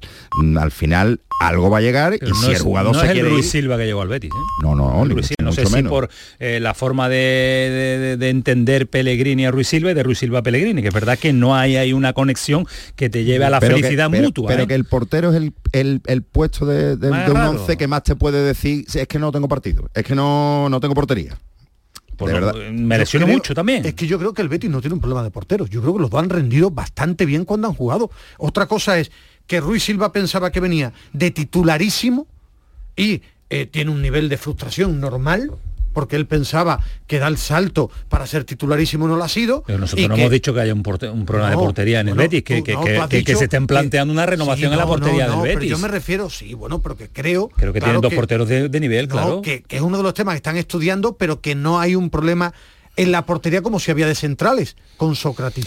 Yo, yo en, en este sentido eh, es, difícil, ¿no? Eh, eh, mojarse y, y llegar a conclusiones. Yo creo que Pellegrini ha sido muy injusto con Ruiz Silva, porque yo creo que Ruiz Silva es mejor portero que Claudio Bravo a día Yo de también hoy. estoy de acuerdo contigo. A día Sí, de hoy. estoy muy de Con lo cual contigo. entiendo el enfado de Ruiz Silva, porque si en los partidos importantes me estás poniendo a Claudio Bravo, que no está demostrando estar mejor que Ruiz Silva, cuando Ruiz Silva ha estado bien, que ha sido sentado en el banquillo estando bien en partidos muy importantes, yo entiendo que han debido tener conversaciones y a lo mejor a Pellegrini, pues efectivamente, como dice Nacho, no le gusta eh, lo que le ha dicho Ruiz Silva, pero es que creo que Ruiz Silva tiene motivos para, para mm, por lo menos sentirse decepcionado con, con- la actitud del entrenador. Eh, ¿Os gusta Álvaro Valles? Ismael, Alejandro, ¿ha sorprendido? Valles, ¿no? Valles, me parece. Valles, Ahora Valles, yo preguntamos. creo que es Valles, ¿no? Yo juraría que lo he visto con la tilde en la E. Yo lo, lo he visto con ¿eh? tilde y sin tilde. Ahora le, ahora le preguntamos a alguien que, que lo descubrió y lo llevó al Betis. Pero Está rindiendo muy bien en Muy primera. bien, no, le- David. no tengo un seguimiento eh, porque la- bien, eh, para decir, oye, pues un portero extraordinario. En primera está rindiendo muy bien. Muy bien, es una de las bien. sorpresas, un portero Claro. que ha llegado go- sin hacer mucho ruido, muy desconocido y que ha, ha llegado So- so- rompiendo la puerta. ¿eh? Porque venía de segunda, no era. No, y, Sí, y porque, tampoco no- era titular en, en sus inicios, que, sí, que le ha que costado que ha llegar a la élite. su Claro. primer año en primera y sí está sorprendiendo su nivel en la máxima categoría. ¿no? Álvaro Valles o Álvaro Yo creo que es Valles, Valles. yo también he leído Alberto Valles. Santana yo creo que lo conoce porque es el que lo vio desde jovencito y el que le dijo al, al Betis aquí portero eh, no disfrutó de, confianza o de tiempo, de minutos, de equipos en, eh, las canteras de la cantera del Betis y ha tenido que buscarse la vida para triunfar. Alberto, ¿qué tal? Buenas noches. Buenas noches, Antonio, ¿qué tal? A ver, la primera, ¿Valles o Valles? Eh, bueno, aquí siempre ha sido Álvaro Valle. Eh, entonces, eh, es Valle, tampoco lo, ¿No lleva lo acento? por Vallés. Vale, vale, vale. Álvaro Valle. Yo, yo también había visto. Álvaro Yo es que lo he escuchado a Álvaro Valle va en Sí, las la- retransmisiones la y por visto eso digo que tiene que ser Álvaro Valle. lo- Sí, claro, lo típico es llevárnoslo, llevárnoslo a la, a la aguda, que sea, a que sea, a que sea aguda. Eh, Alberto, estamos aquí, aquí discutiendo eh, la situación de la portería del Betis. Es verdad que le- lo están siguiendo. Lógico y normal que lo sigan muchos equipos que tienen carencia de porteros porque vaya temporada donde se está marcando el chaval, ¿eh? Sí, la verdad que ha sorprendido eh, en la categoría, no a los que lo, lo conocemos, pero en la categoría pues sí que es entendible que, que, bueno, que, que- que la evolución que está teniendo, el nivel que está demostrando, para mí a día de hoy es uno de los porteros más destacados de la, de la categoría, ¿no? Incluso la, la cifra, el famoso Big Data sí lo, lo está constatando, ¿no? Entonces es normal que, se hable tanto de él. ¿Tú, tú, tú- tú cuándo lo ves? ¿Pequeñito? Pues mira, yo a, a Álvaro lo, lo conozco desde que es infantil, ¿vale? Yo era entrenador de los, de los mares, de aquí del, del barrio de Pino Montano, y él, y él estuvo jugando ya con nosotros. Eh, cuando yo ya era infantil y acababa de, de salir del Sevilla, porque él estuvo antes en el Sevilla, y, y cuando lo descartan, pues lo, lo rescatamos nosotros. Ya cuando yo ya entro en el Betis y me hago cargo de la, de la captación, eh, ya a partir de ahí él, él era juvenil de primer año y estaba en el círculo Don Bosco. Eh, y destacaba porque, claro, era un portero de 1,92 y que encima ya tenía unos registros increíbles. Tiene un juego de pies eh, que no es, no es normal para la posición y, y la seguridad que transmite. Él siempre lo ha, tenido eso. Y ya ahí era cuando ya un poco esa madurez y ese, ese estirón físico que también había dado, pues, pues sorprende y a partir de ahí es cuando incorporamos al, al chico a, la cantera. Eh, sale, se... eh, bueno, no, no, no, no suena, Betis no resuena, Betis B, Gerena, Atlético, claro, vuelve, vuelve, vuelve al fútbol modesto, vuelve al Gerena para renacer de nuevo en una cantera importante y de buena primera nos lo encontramos eh, siendo titular en primera división, eh, haciendo unos partidos extraordinarios. Yo recuerdo uno de, de- en el Bernabéu, a pesar de que terminó perdiendo la Unión Deportiva Las Palmas, hizo un partido brutal, fue MVP en ese, en ese encuentro. ¿Sigues hablando con él? A ti no, imagino no te habrá sorprendido su rendimiento, pero ¿sigues hablando con él? ¿Tienes contacto? Sí, bueno, sobre todo con, con, el, con el padre, con Javi. Javi una persona que aquí en, en el barrio, los que seguimos viviendo aquí, eh, es bastante conocido, ¿no? Pues tiene aparte, pues tiene negocio aquí, tiene cafeterías aquí. él- y además el padre sí que os digo que, que el que tiene el gran mérito de, de que esté ahí eh, eh, es el padre, porque siempre desde infantiles, cuando equipo donde iba el chico, él, él era su entrenador de portero. Él se, iba al club, se ponía a entrenar de portero por tal de, de que, de que Álvaro tuviera una buena un buen entrenamiento, un buen entrenamiento de nivel. Entonces, pues. En el sí en el, en el el- Betis no lo dejaban entrenar al portero. en el ¿no? Betis, en el Betis ya, no, ya no lo dejaron. Claro, En el claro. Betis ya no lo dejaron. Pero la fortaleza mental también de, o la ayuda del padre, la fortaleza mental del chico. De volver y de- volver y no, volver. cantera del Sevilla, Claro. can- después irse a, a equipos de aquí de, de la, de la ciudad, después la cantera del Betis, después el Volver a Gerena. después las Palmas Atlético. Es decir, que será currado el tío. ¿eh? El tío es un currante nato. A él nadie le ha regalado nada. Él tiene una personalidad que es lo que le, lo que le hace a llegar a la élite, que es un trabajador siempre desde muy pequeño. Yo te digo, desde que lo conozco, un- una persona muy seria, un portero muy muy serio, tanto dentro como fuera del campo. que su entrenamiento lo lleva a rajatabla y, que ha picado mucha piedra. Él, al final aquí en el Betis, bueno, aquí hubo gente que, no lo veía, ¿no? Al final fichaje que hicimos una dirección de cantera cuando estábamos pues por Luis Prado, Alberto González y yo, que, al mismo año salimos y éramos, digamos, sus valedores, a partir de ahí él alternaba el jugar con no jugar, fue una época convulsa, llegó a, tocar un poco de Betis B, eh, pero se tuvo que ir cedido al Gerena porque no, porque no confiaban en él en su momento y, del Gerena pues oye pues lo rescató Las Palmas eh, y allí en Las Palmas la realidad es que se la ha currado allí que él, él ten en cuenta de que él llega para el filial de segundo portero del filial le toca jugar y lo hace bien y llega un momento que, creo que era incluso con Pepe Mel que se lesiona a los dos porteros del primer equipo y que el que está para jugar es él y debuta y, claro con el semblante ese tan serio que tiene y, y lo buen portero que es pues lo hace bien se queda y así ha seguido y siempre le han traído porteros para competir contra él, siempre eh, más competencia, siempre ha estado ahí un poco eh, discutido y eso lo ha hecho tan fuerte que, ahora mismo eh, pues ha hecho tú, tú, que ves, al padre más que al hijo es el sueño del padre verlo en la portería del Betis bueno, yo creo que el padre está contento viéndolo ya en primera división, que ya es un orgullo. Y... Hombre, pero cerca de casa mejor que lejos. Hombre, yo creo que eso siempre siempre sería bueno, ¿no? Pero bueno, ya también es verdad que, que oye, eh, ojalá se viera porque creo que es bueno de estar en casa, ¿no? ¿Y si el, Sevilla, ¿y si el Sevilla lo llama, Alberto? Bueno, esto ya es cuestión de, preguntar. Eh, pero tú tienes información privilegiada, seguro.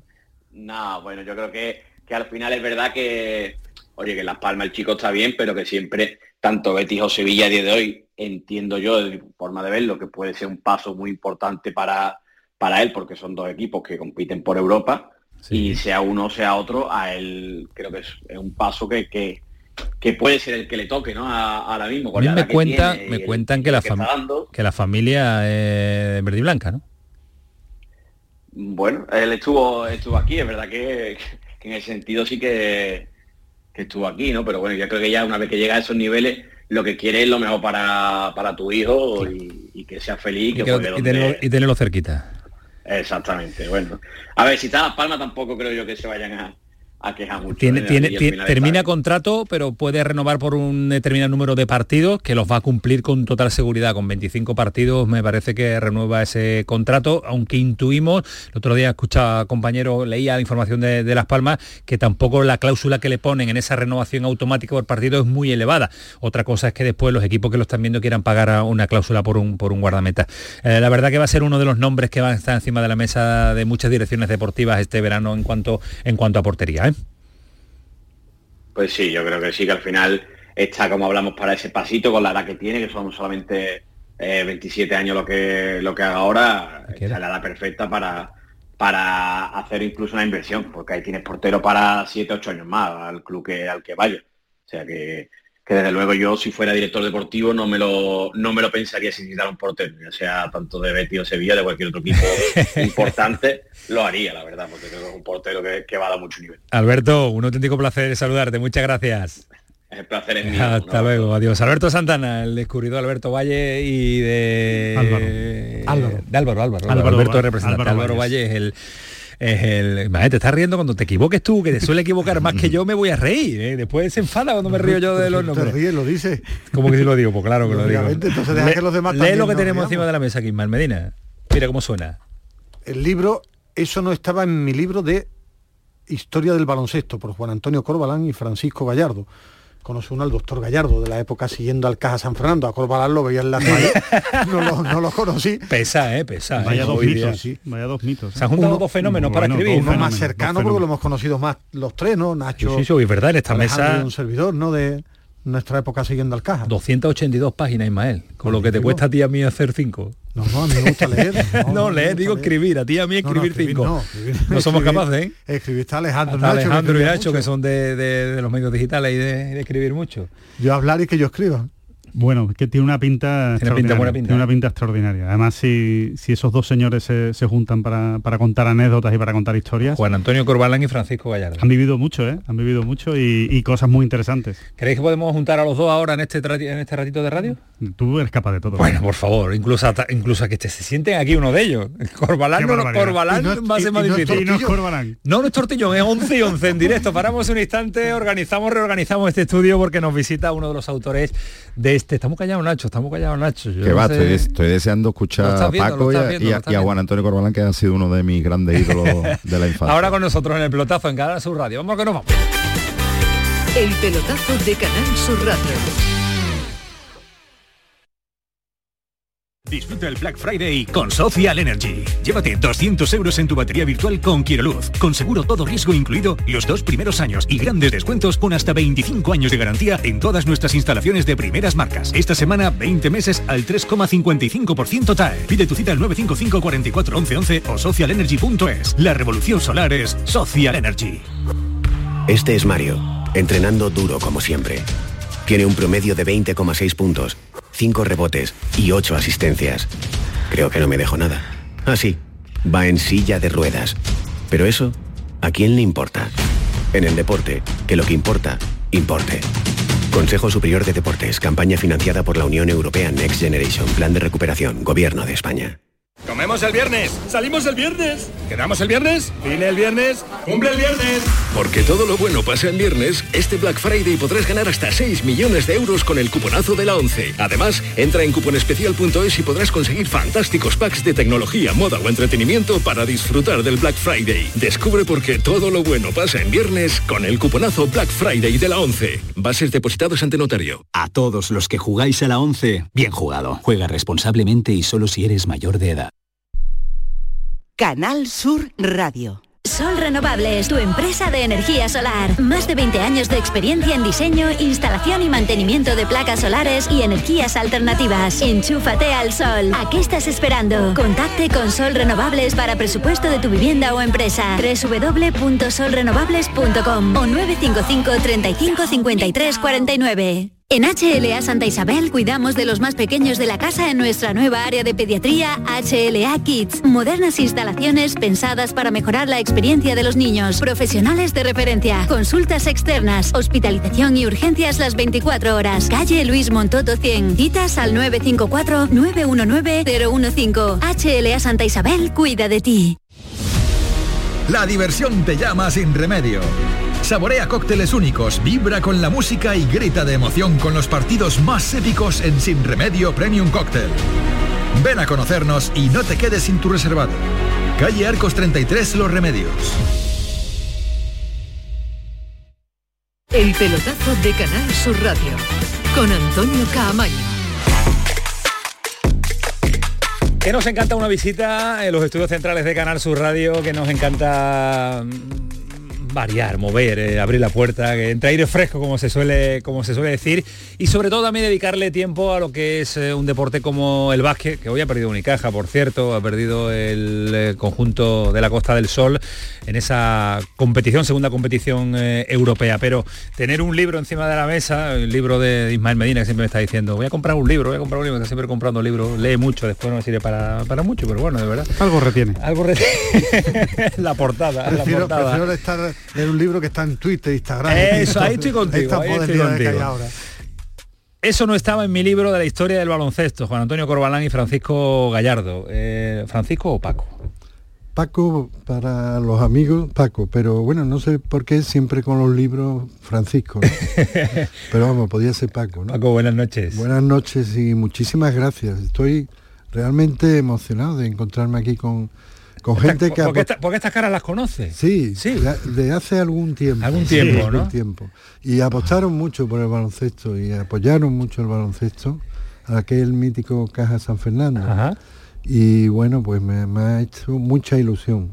Muchísimas Teníamos preparado, desde que me nos dijo Eduardo Gil que venía, que sí. venía, digo, hay que rodearlo de, de, de, claro, de los claro. que médico ha vivido el baloncesto. Médico de médico. la etapa más brillante del Caja, desde sus comienzos la etapa Con brillante, y después de la selección española de, baloncesto, es decir, que ha estado en, la época de, del básquet, que era básquet aquí en Sevilla, de verdad, lo que teníamos. Pero además, eh, Nacho, un médico no al uso solo médico, que iba, cumplía y se va, no, no, no, un médico muy vinculado al club, un médico muy de club, ¿no?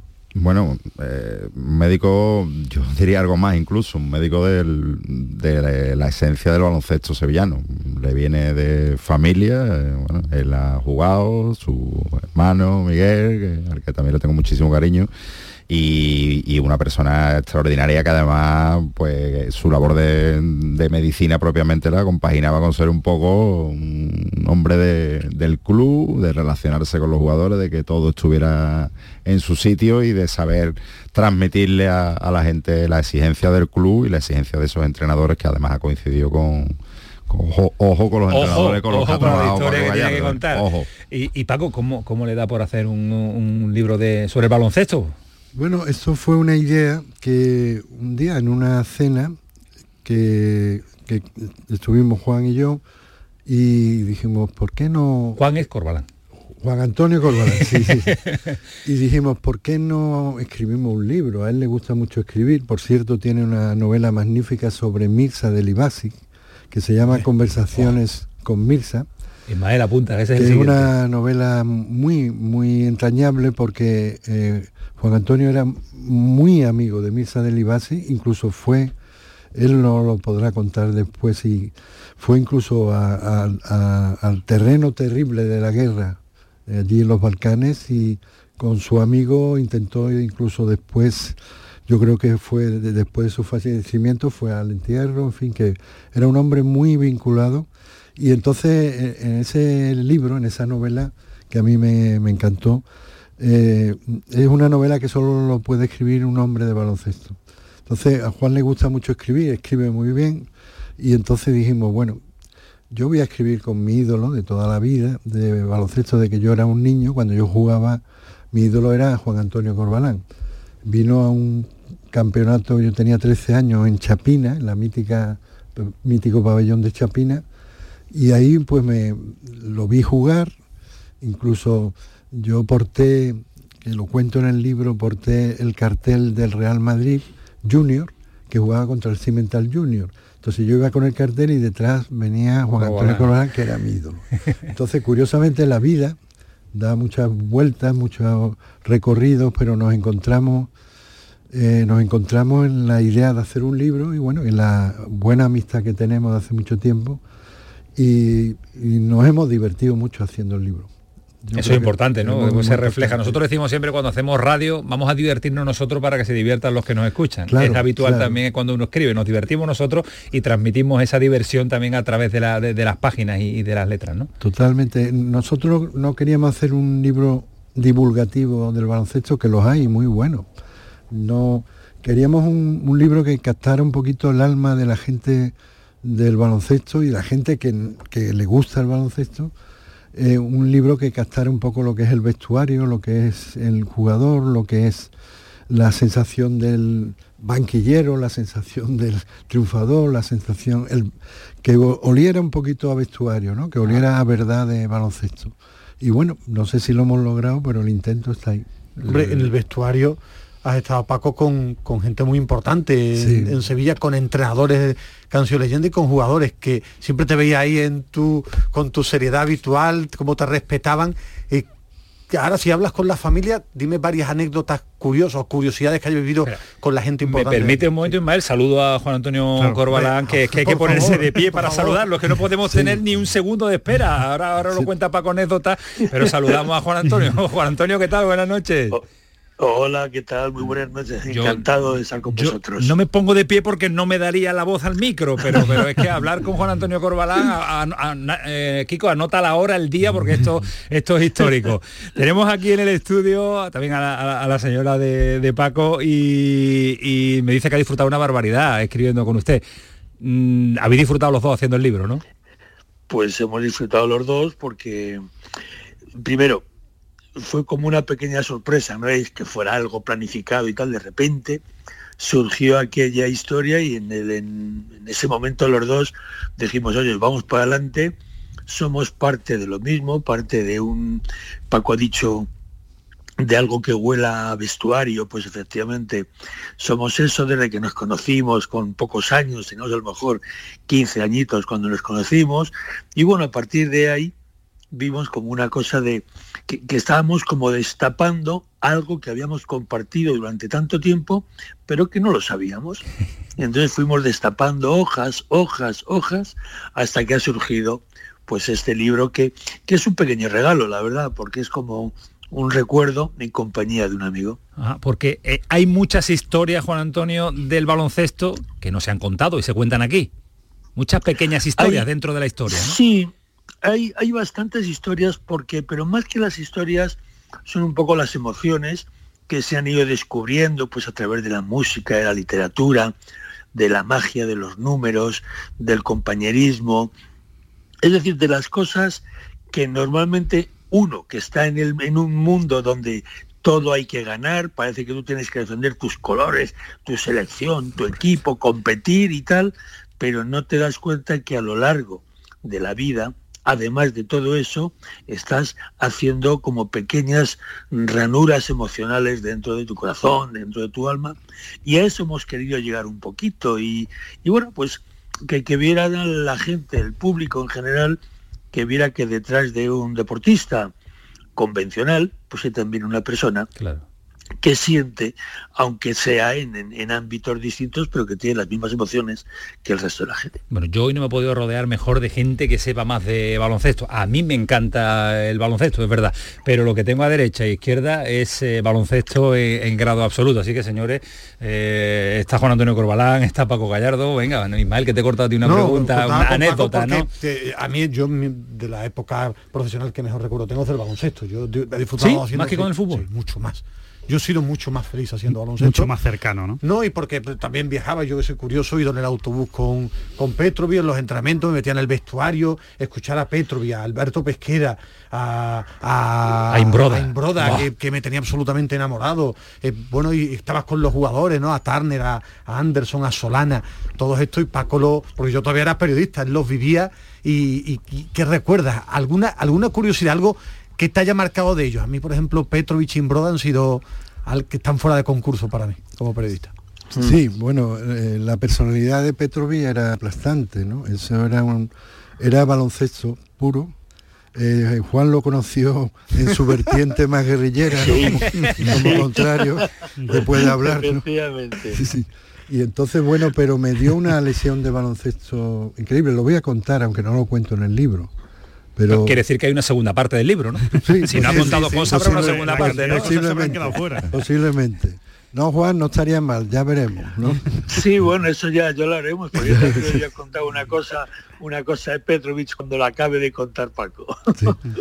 Bueno, que hubo una discrepancia con el entrenador, el médico entrenador, típica, por un jugador que tiene que jugar contra Unicaja, y apretándote. Y bueno, bueno, entonces me llamó en uno de esos primeros teléfonos móviles desde el autobús del equipo, yo iba al, día siguiente a Málaga y contra la Unicaja era, y entonces me habló muy mal, me habló muy mal, entonces yo le dije que no me llamara nunca más a mi casa. Yo ya esperando que me echaran del club, ¿no? Entonces me llamaron, recuerdo José Antonio Parra, el presidente, el lunes me llamó, bueno, me llamó ese mismo día, me dijo, ven a mañana a Unicaja, di si este jugador puede jugar o no, y después te vuelves a casa. Y el lunes me llamó me diciendo, tú no te mueves del club. Entonces mm, buscaron una solución y durante tres meses, tres meses estuvimos mañana y tarde sin hablarnos. Entrenador, médico. Entonces Ramón Cansino hizo el gran favor de ser el enlace entre. Entonces mm, yo hablaba con Ramón y Ramón hablaba con Petro y así nos pasamos tres meses. Pero elimina al Real Madrid en el playoff. Sí. Eh, aquello, no sé si acordáis. triple de Nacho Romero. exacto, se caía, se caía el pabellón, se caía el pabellón. Entonces yo desde que había ocurrido eso, acababa el partido, cogía mi llave y me iba al vestuario. Y entonces ese día eh, siento unos pasos detrás. Y voy a abrir y miro para atrás y yo lo presentía, era Asa Petrovic. En vez de irse al, al centro del campo, en donde a disfrutar y que a- Claro. vino a brindarme el partido. Me hizo el gesto típico este de baloncesto, me dijo, este partido es para ti. A partir de ahí, bueno, una muy buena amistad con Asa Petrovic, pero que me demuestra, y eso Juan sabe mucho más que yo a ese nivel, el baloncesto, mm, el baloncesto tiene esa calidad humana.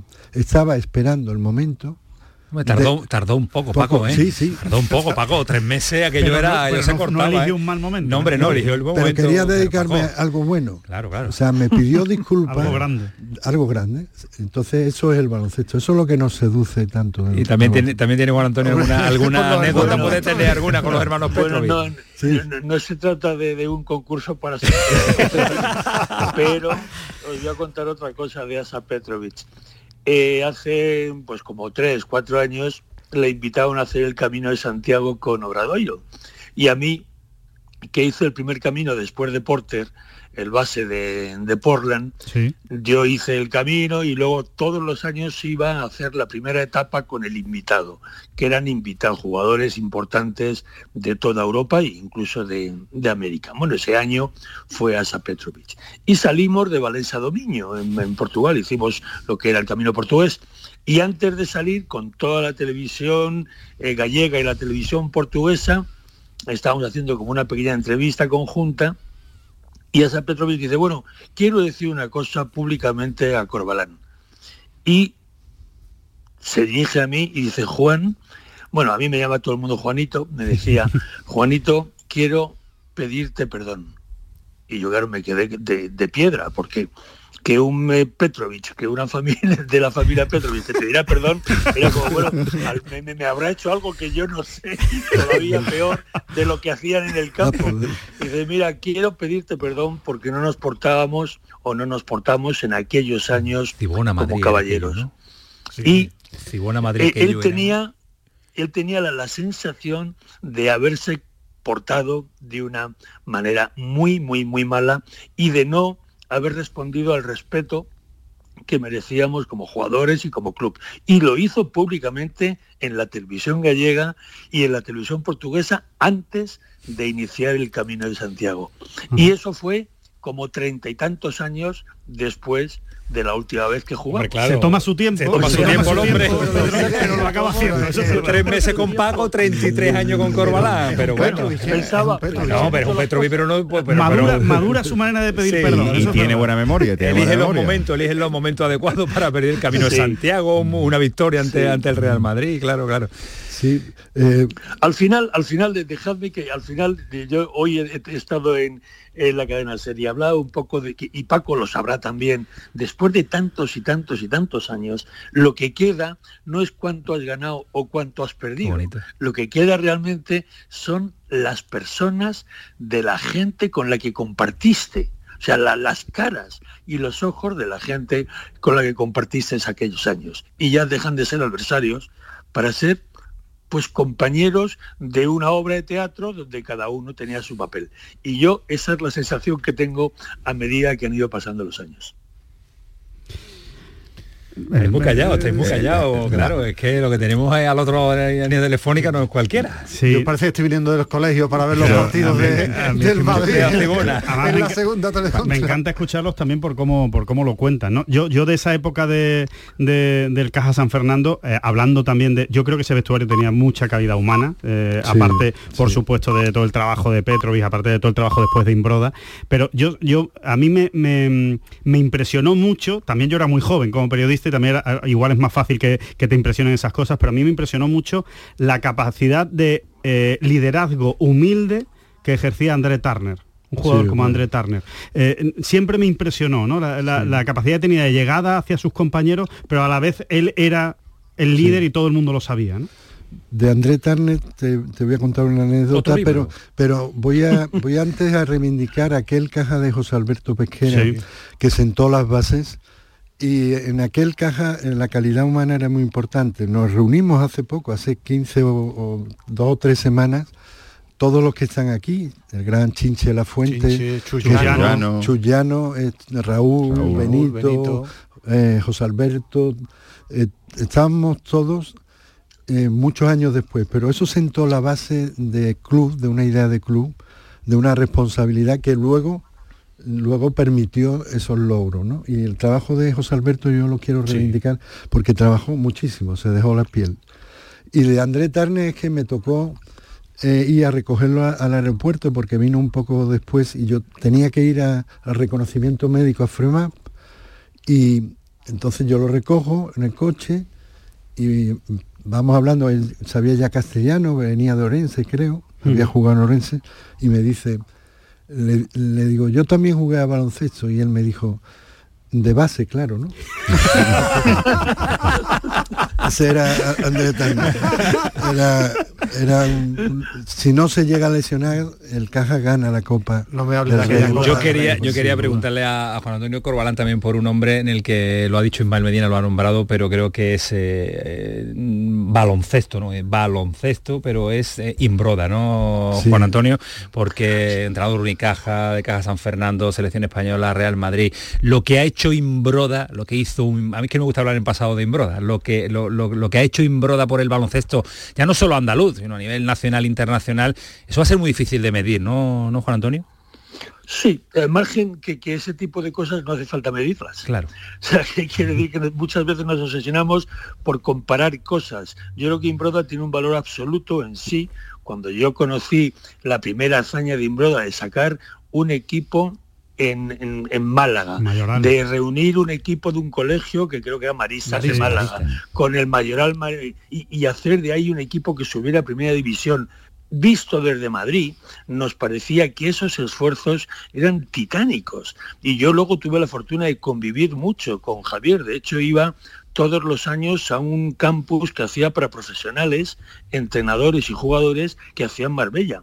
Y me llamaba y yo iba todos los años y compartía con él, bueno, las enseñanzas que hacíamos a los, a los jugadores. Y bueno, para mí, eh, Javier tenía ese plus pedagógico que tienen que tener los grandes entrenadores, que no hace falta que tengas un, un profesor de matemáticas delante de una pizarra, no se puede enseñar entrenando, se puede enseñar riendo, se puede enseñar regañando, se puede enseñar premiando. Y Javier Imbroda tenía esa capacidad.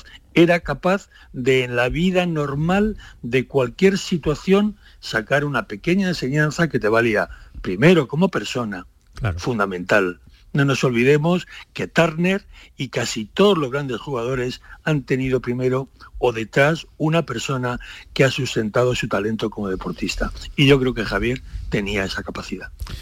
Eh, Juan Antonio, yo que me he saltado entrenamientos de, de mi equipo de fútbol para ver partidos Cibona Real Madrid en la UHF y, flipando con el con la dirección de juego tuya y, tu señorío en, la cancha y tus enfrentamientos con otro señor también como Nacho Solozábal, eh, ¿crees que en tiempos tan convulsos del deporte, de aficionados exaltados, ¿crees que el baloncesto es especialmente distinto y es, un ejemplo a seguir eh, de lo que el deporte debería ser para, para todos?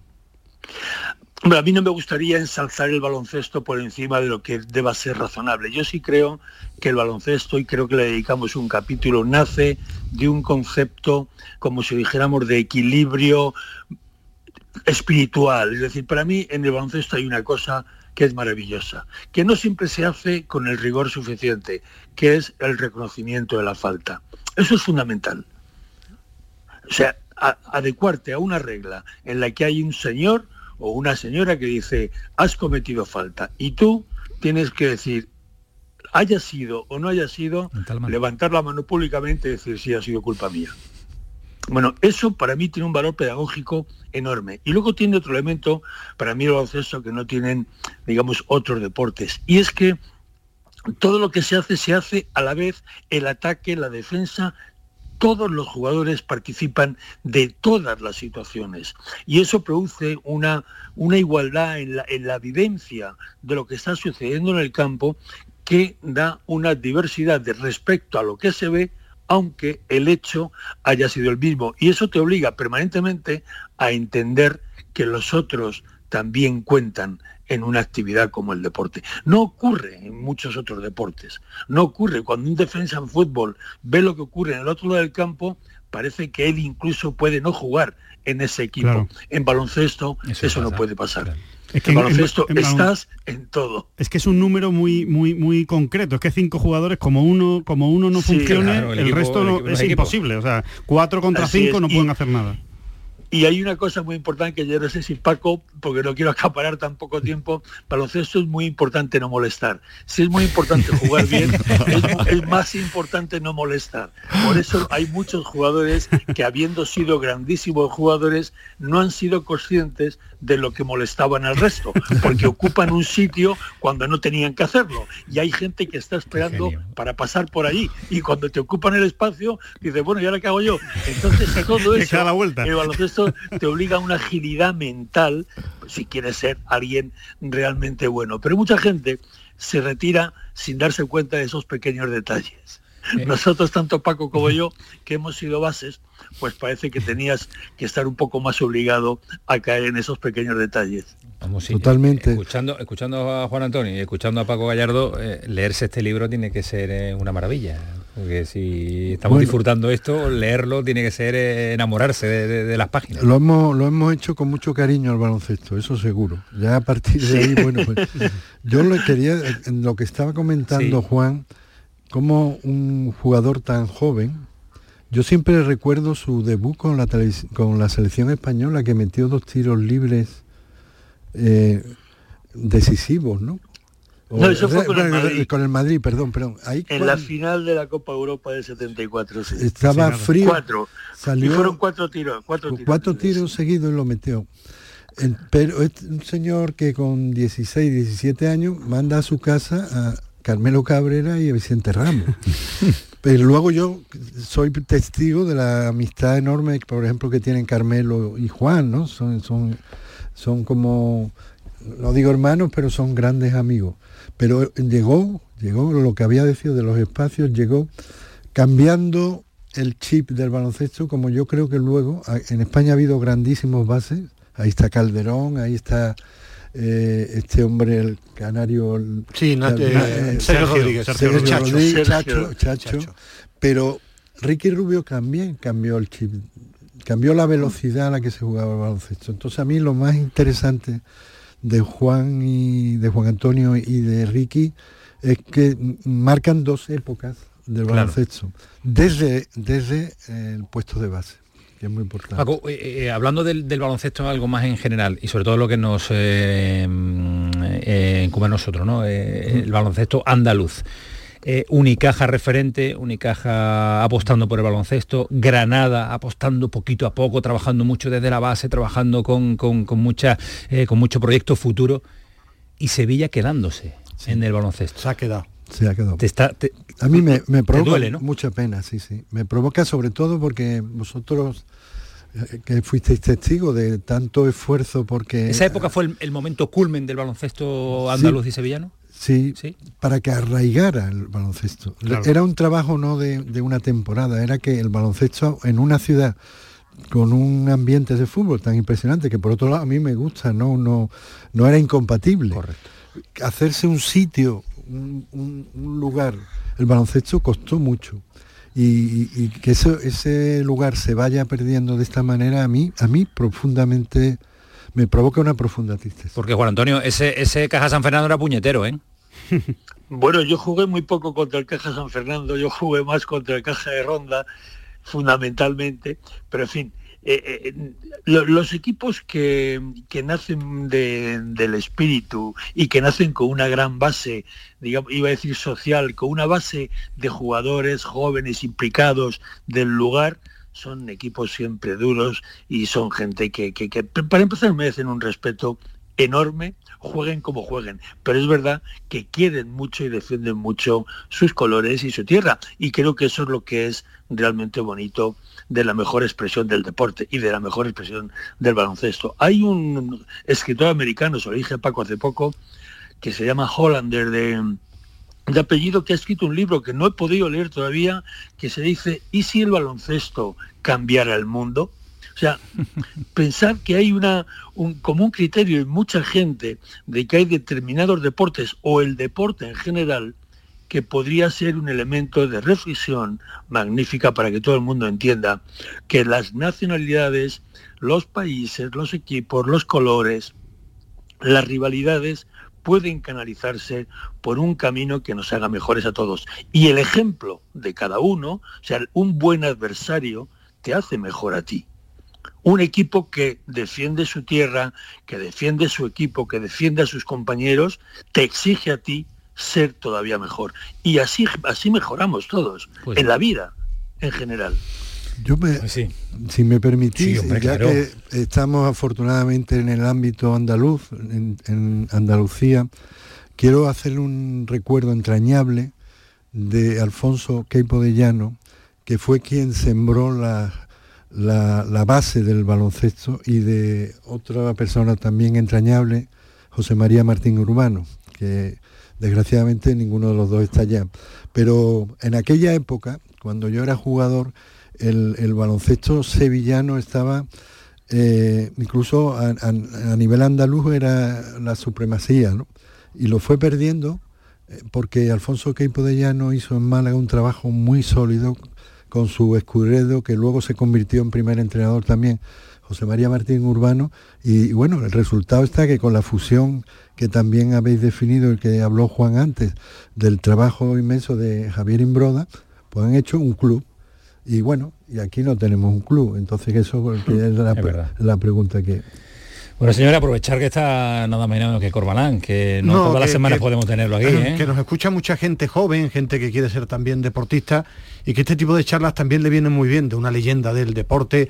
Paco, para los que lo conocemos aquí, un médico extraordinario también, eh, jugador. Creo que hay una obsesión con el ganar por encima de todo, una frustración cuando pierde. Desde chico. Eh, sí, desde, digo los más pequeños, ya no digo el, deportista profesional. Creo que hay una obsesión excesiva con ganar por encima de todo. Ganar y si no, los problemas mentales. Y creo que al final es cuestión de divertirte, de competir y después, mira que vayas pasando escalones, pues lógicamente ganar. Pero le vienen muy bien este tipo de charlas de, dos personas tan importantes en el deporte. ¿eh?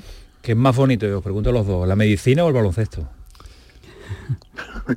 bueno, yo creo que son cosas totalmente distintas. Pero si tuviera que... No, hombre, no, pero ponerle una... a ver, es por ponerle un apuro, es que para, para, para preguntarle algo, algo de apuro. Una como bonita, como bonito, es más bonita la medicina. Vale, ya está. Como bonita. Es, es, más multidimensional. Ahora, usted, usted disfruta más en la cancha de la Sibona que en el bueno, eso tú que sabes. Yo, soy, Muy disfrutón.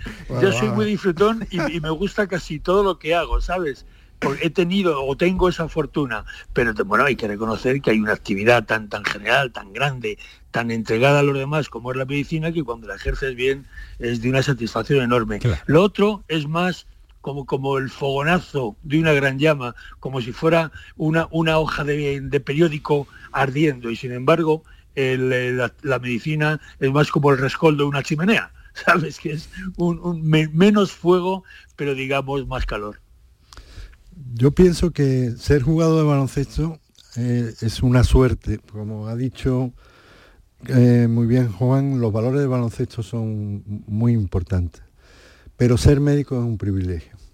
Yo creo que ser médico es una posibilidad de ayudar, de ser útil, que el baloncesto, bueno, pues no te lo ofrece.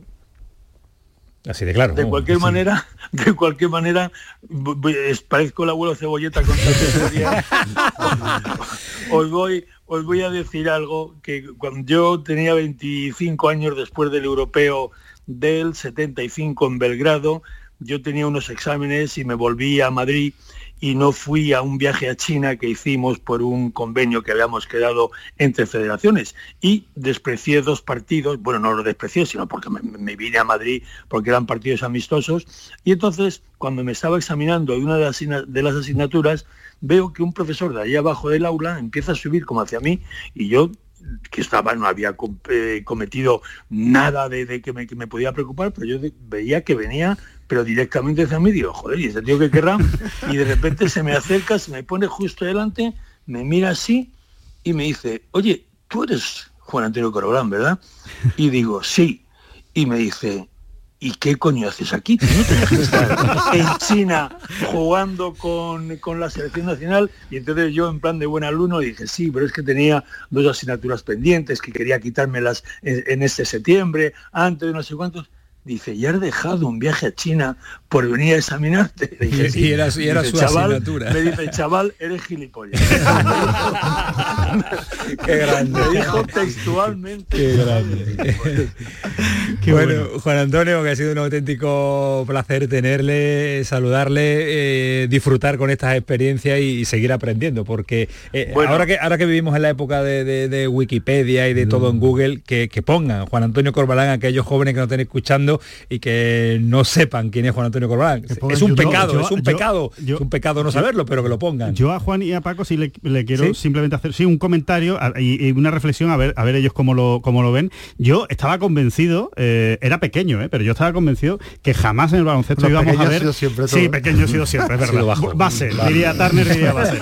Pero es verdad que eh, yo estaba convencido que nunca en el baloncesto íbamos a vivir algo más grande que la medalla de plata de Los Ángeles en el 84. Yo digo, bueno, más grande que eso, ¿cómo lo vamos a vivir? La final contra Estados Unidos, esa semifinal extraordinaria.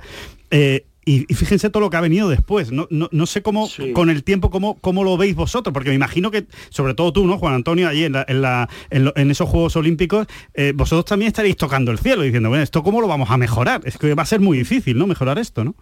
Pues efectivamente, nosotros fuimos conscientes de lo que estábamos haciendo. Es verdad que estuvimos como cuatro años previos llamando a la puerta, quedando cuartos en europeos, en Juegos Olímpicos y en Mundiales en Colombia. Y bueno, parece que nos estaba tocando, pero es verdad que la- eh, los tiempos en el deporte, si se te pasan tres, cuatro, cinco años y no has conseguido algo importante, a lo mejor ya no vuelves a tenerlo. Y es verdad que fuimos conscientes de que en ese momento estábamos haciendo algo grande. Y yo sabía, y lo comenté, que pasarían muchos años hasta que se volviera a tener una situación similar. Y fue desde el 84, creo que al 2006, Sí. que fue que se logró el Mundial, cuando ve- 20 años después o 18 años después se tuvo una situación parecida, pero claro, el- la realidad de nuestro equipo ahora es maravillosa, no solamente el equipo masculino, nuestras chicas son un ejemplo en todo el mundo y en general cuando hablas por ahí que yo voy a Italia, he estado en varios sitios últimamente fuera, todo el mundo habla de España con un respeto que a mí me causa una admiración y un orgullo enorme, porque no lo teníamos en aquella época. La última silla, la última. La última, Juan Antonio, ya por, por seguir ensalzando al baloncesto, que a mí es mi pasión y creo que la de todos los que estamos aquí. Eh, 100 años de historia de la Federación Española y por primera vez una presidenta. Eh, mm, dice todavía más eso del baloncesto y, también quería saber tu opinión sobre el futuro. Ya hemos pasado la, la época quizá más dorada, pero ¿crees que nos sigue quedando mecha para seguir eh, prendiendo éxitos en el futuro?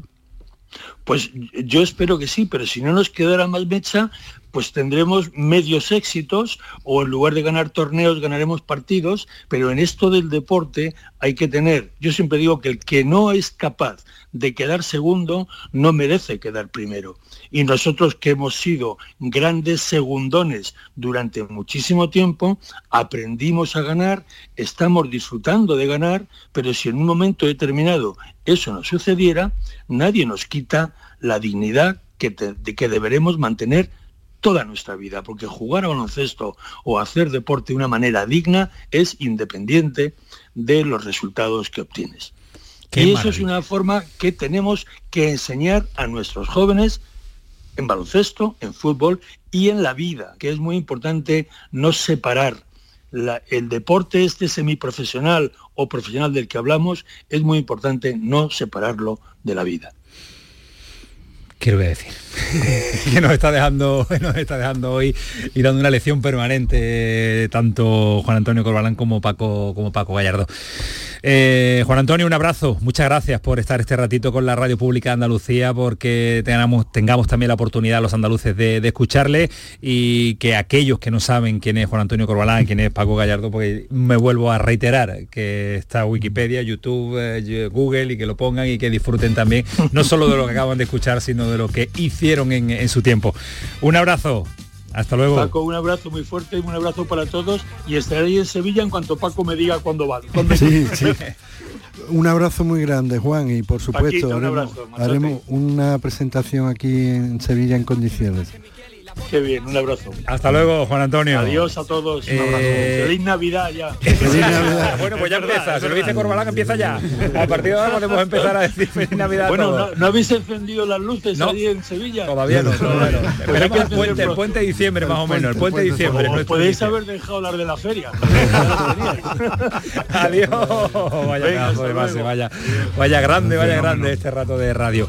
Eso no estaba en mi libro de historia del baloncesto, Juan Antonio Corbalán, Francisco Gallardo. ¿Quién es el, el de la foto, Paco? No, eso es una Ah, vale. foto de un poco histórica. Ah, vale, de- vale, vale, vamos, para reflejar. Hace un poquito Corbalán, ¿eh? Sí, parece. Su época, ¿eh? Pero detrás está una, una foto de baloncesto callejero que se habla en el libro, el bal- baloncesto callejero de Estados Unidos, que es muy importante. El mejor jugador de la NBA, o sea, el mejor jugador de la historia nunca jugó en la NBA. Pero no lo digo yo, lo dijo Abdul Jabbar cuando se retiró. Le preguntaron, ¿cuál fue el mejor jugador con- contra el que usted ha jugado? Y dice, no, no jugó en la NBA. Era, era un jugador callejero en, en las pistas de Nueva York. Es una de las muchas historias que contienen este libro, así que no se lo pierdan porque van a disfrutar seguro, como hemos disfrutado nosotros, hablando, imagínense leyendo. Paco, un placer. Eh, solo que espero que haya estado a gusto, que hayamos pasado No, un rato, porque nosotros no, lo hemos estado. Muy, muy a gusto. ¿Y cómo, cómo pagar este tiempo de radio tan hermoso y tan bonito? Muchísimas gracias. Gracias a usted y por venir, gracias a Corbalán, gracias también por, Por supuesto. haber acompañado con su señora, porque habrá aguantado baloncesto ella, ¿no? Un, un- poquito, un poquito. Y partido, Tela, ¿no? y partido, y partido. Y ahora libro. Y ahora libro, en fin. Esto es el pelotazo, Canal Sur Radio, nos queda el tramo final, pero no se nos vayan que continuamos. La All-Star de tela, la J Hyperpunking, menudo bache, las Yumas y las Nike Guarache. Lo llevamos a los mates Johnny, Spud Web con la Pony, Dominic Wilkin con la Getonic.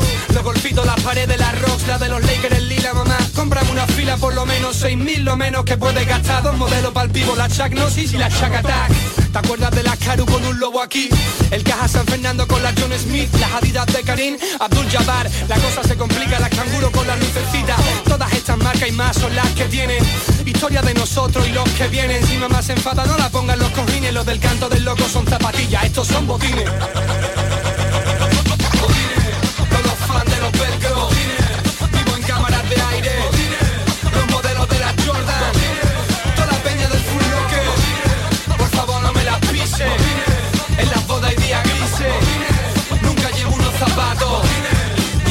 Siempre quise.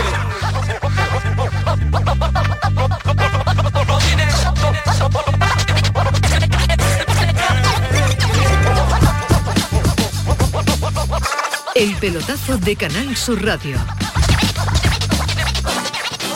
Descubre con gente de Andalucía los mejores productos y sabores de la provincia de Sevilla, con las ferias del pan, el aceite, la aceituna y los productos ecológicos. Este sábado estaremos nuevamente en el patio de la Diputación de Sevilla para que conozcas productos muy solicitados y de primerísima calidad. Gente de Andalucía. Este sábado desde las 11 de la mañana en las ferias del pan, el aceite, la aceituna y los productos ecológicos. Con el patrocinio de ProDetour, Diputación de Sevilla. No te voy a decir la cantidad de enfermedades, ni la de millones de muertes que provoca la inactividad física, pero sí que solo hay un obstáculo para evitarlo. Tú. Si estabas esperando una señal para empezar a cuidarte, es esta. Vamos, actívate. La salud se entrena. Ministerio de Cultura y Deporte. Campaña financiada por la Unión Europea Next Generation. Plan de recuperación. Gobierno de España. El pelotazo de Canal Sur Radio. Con Antonio Caamaño.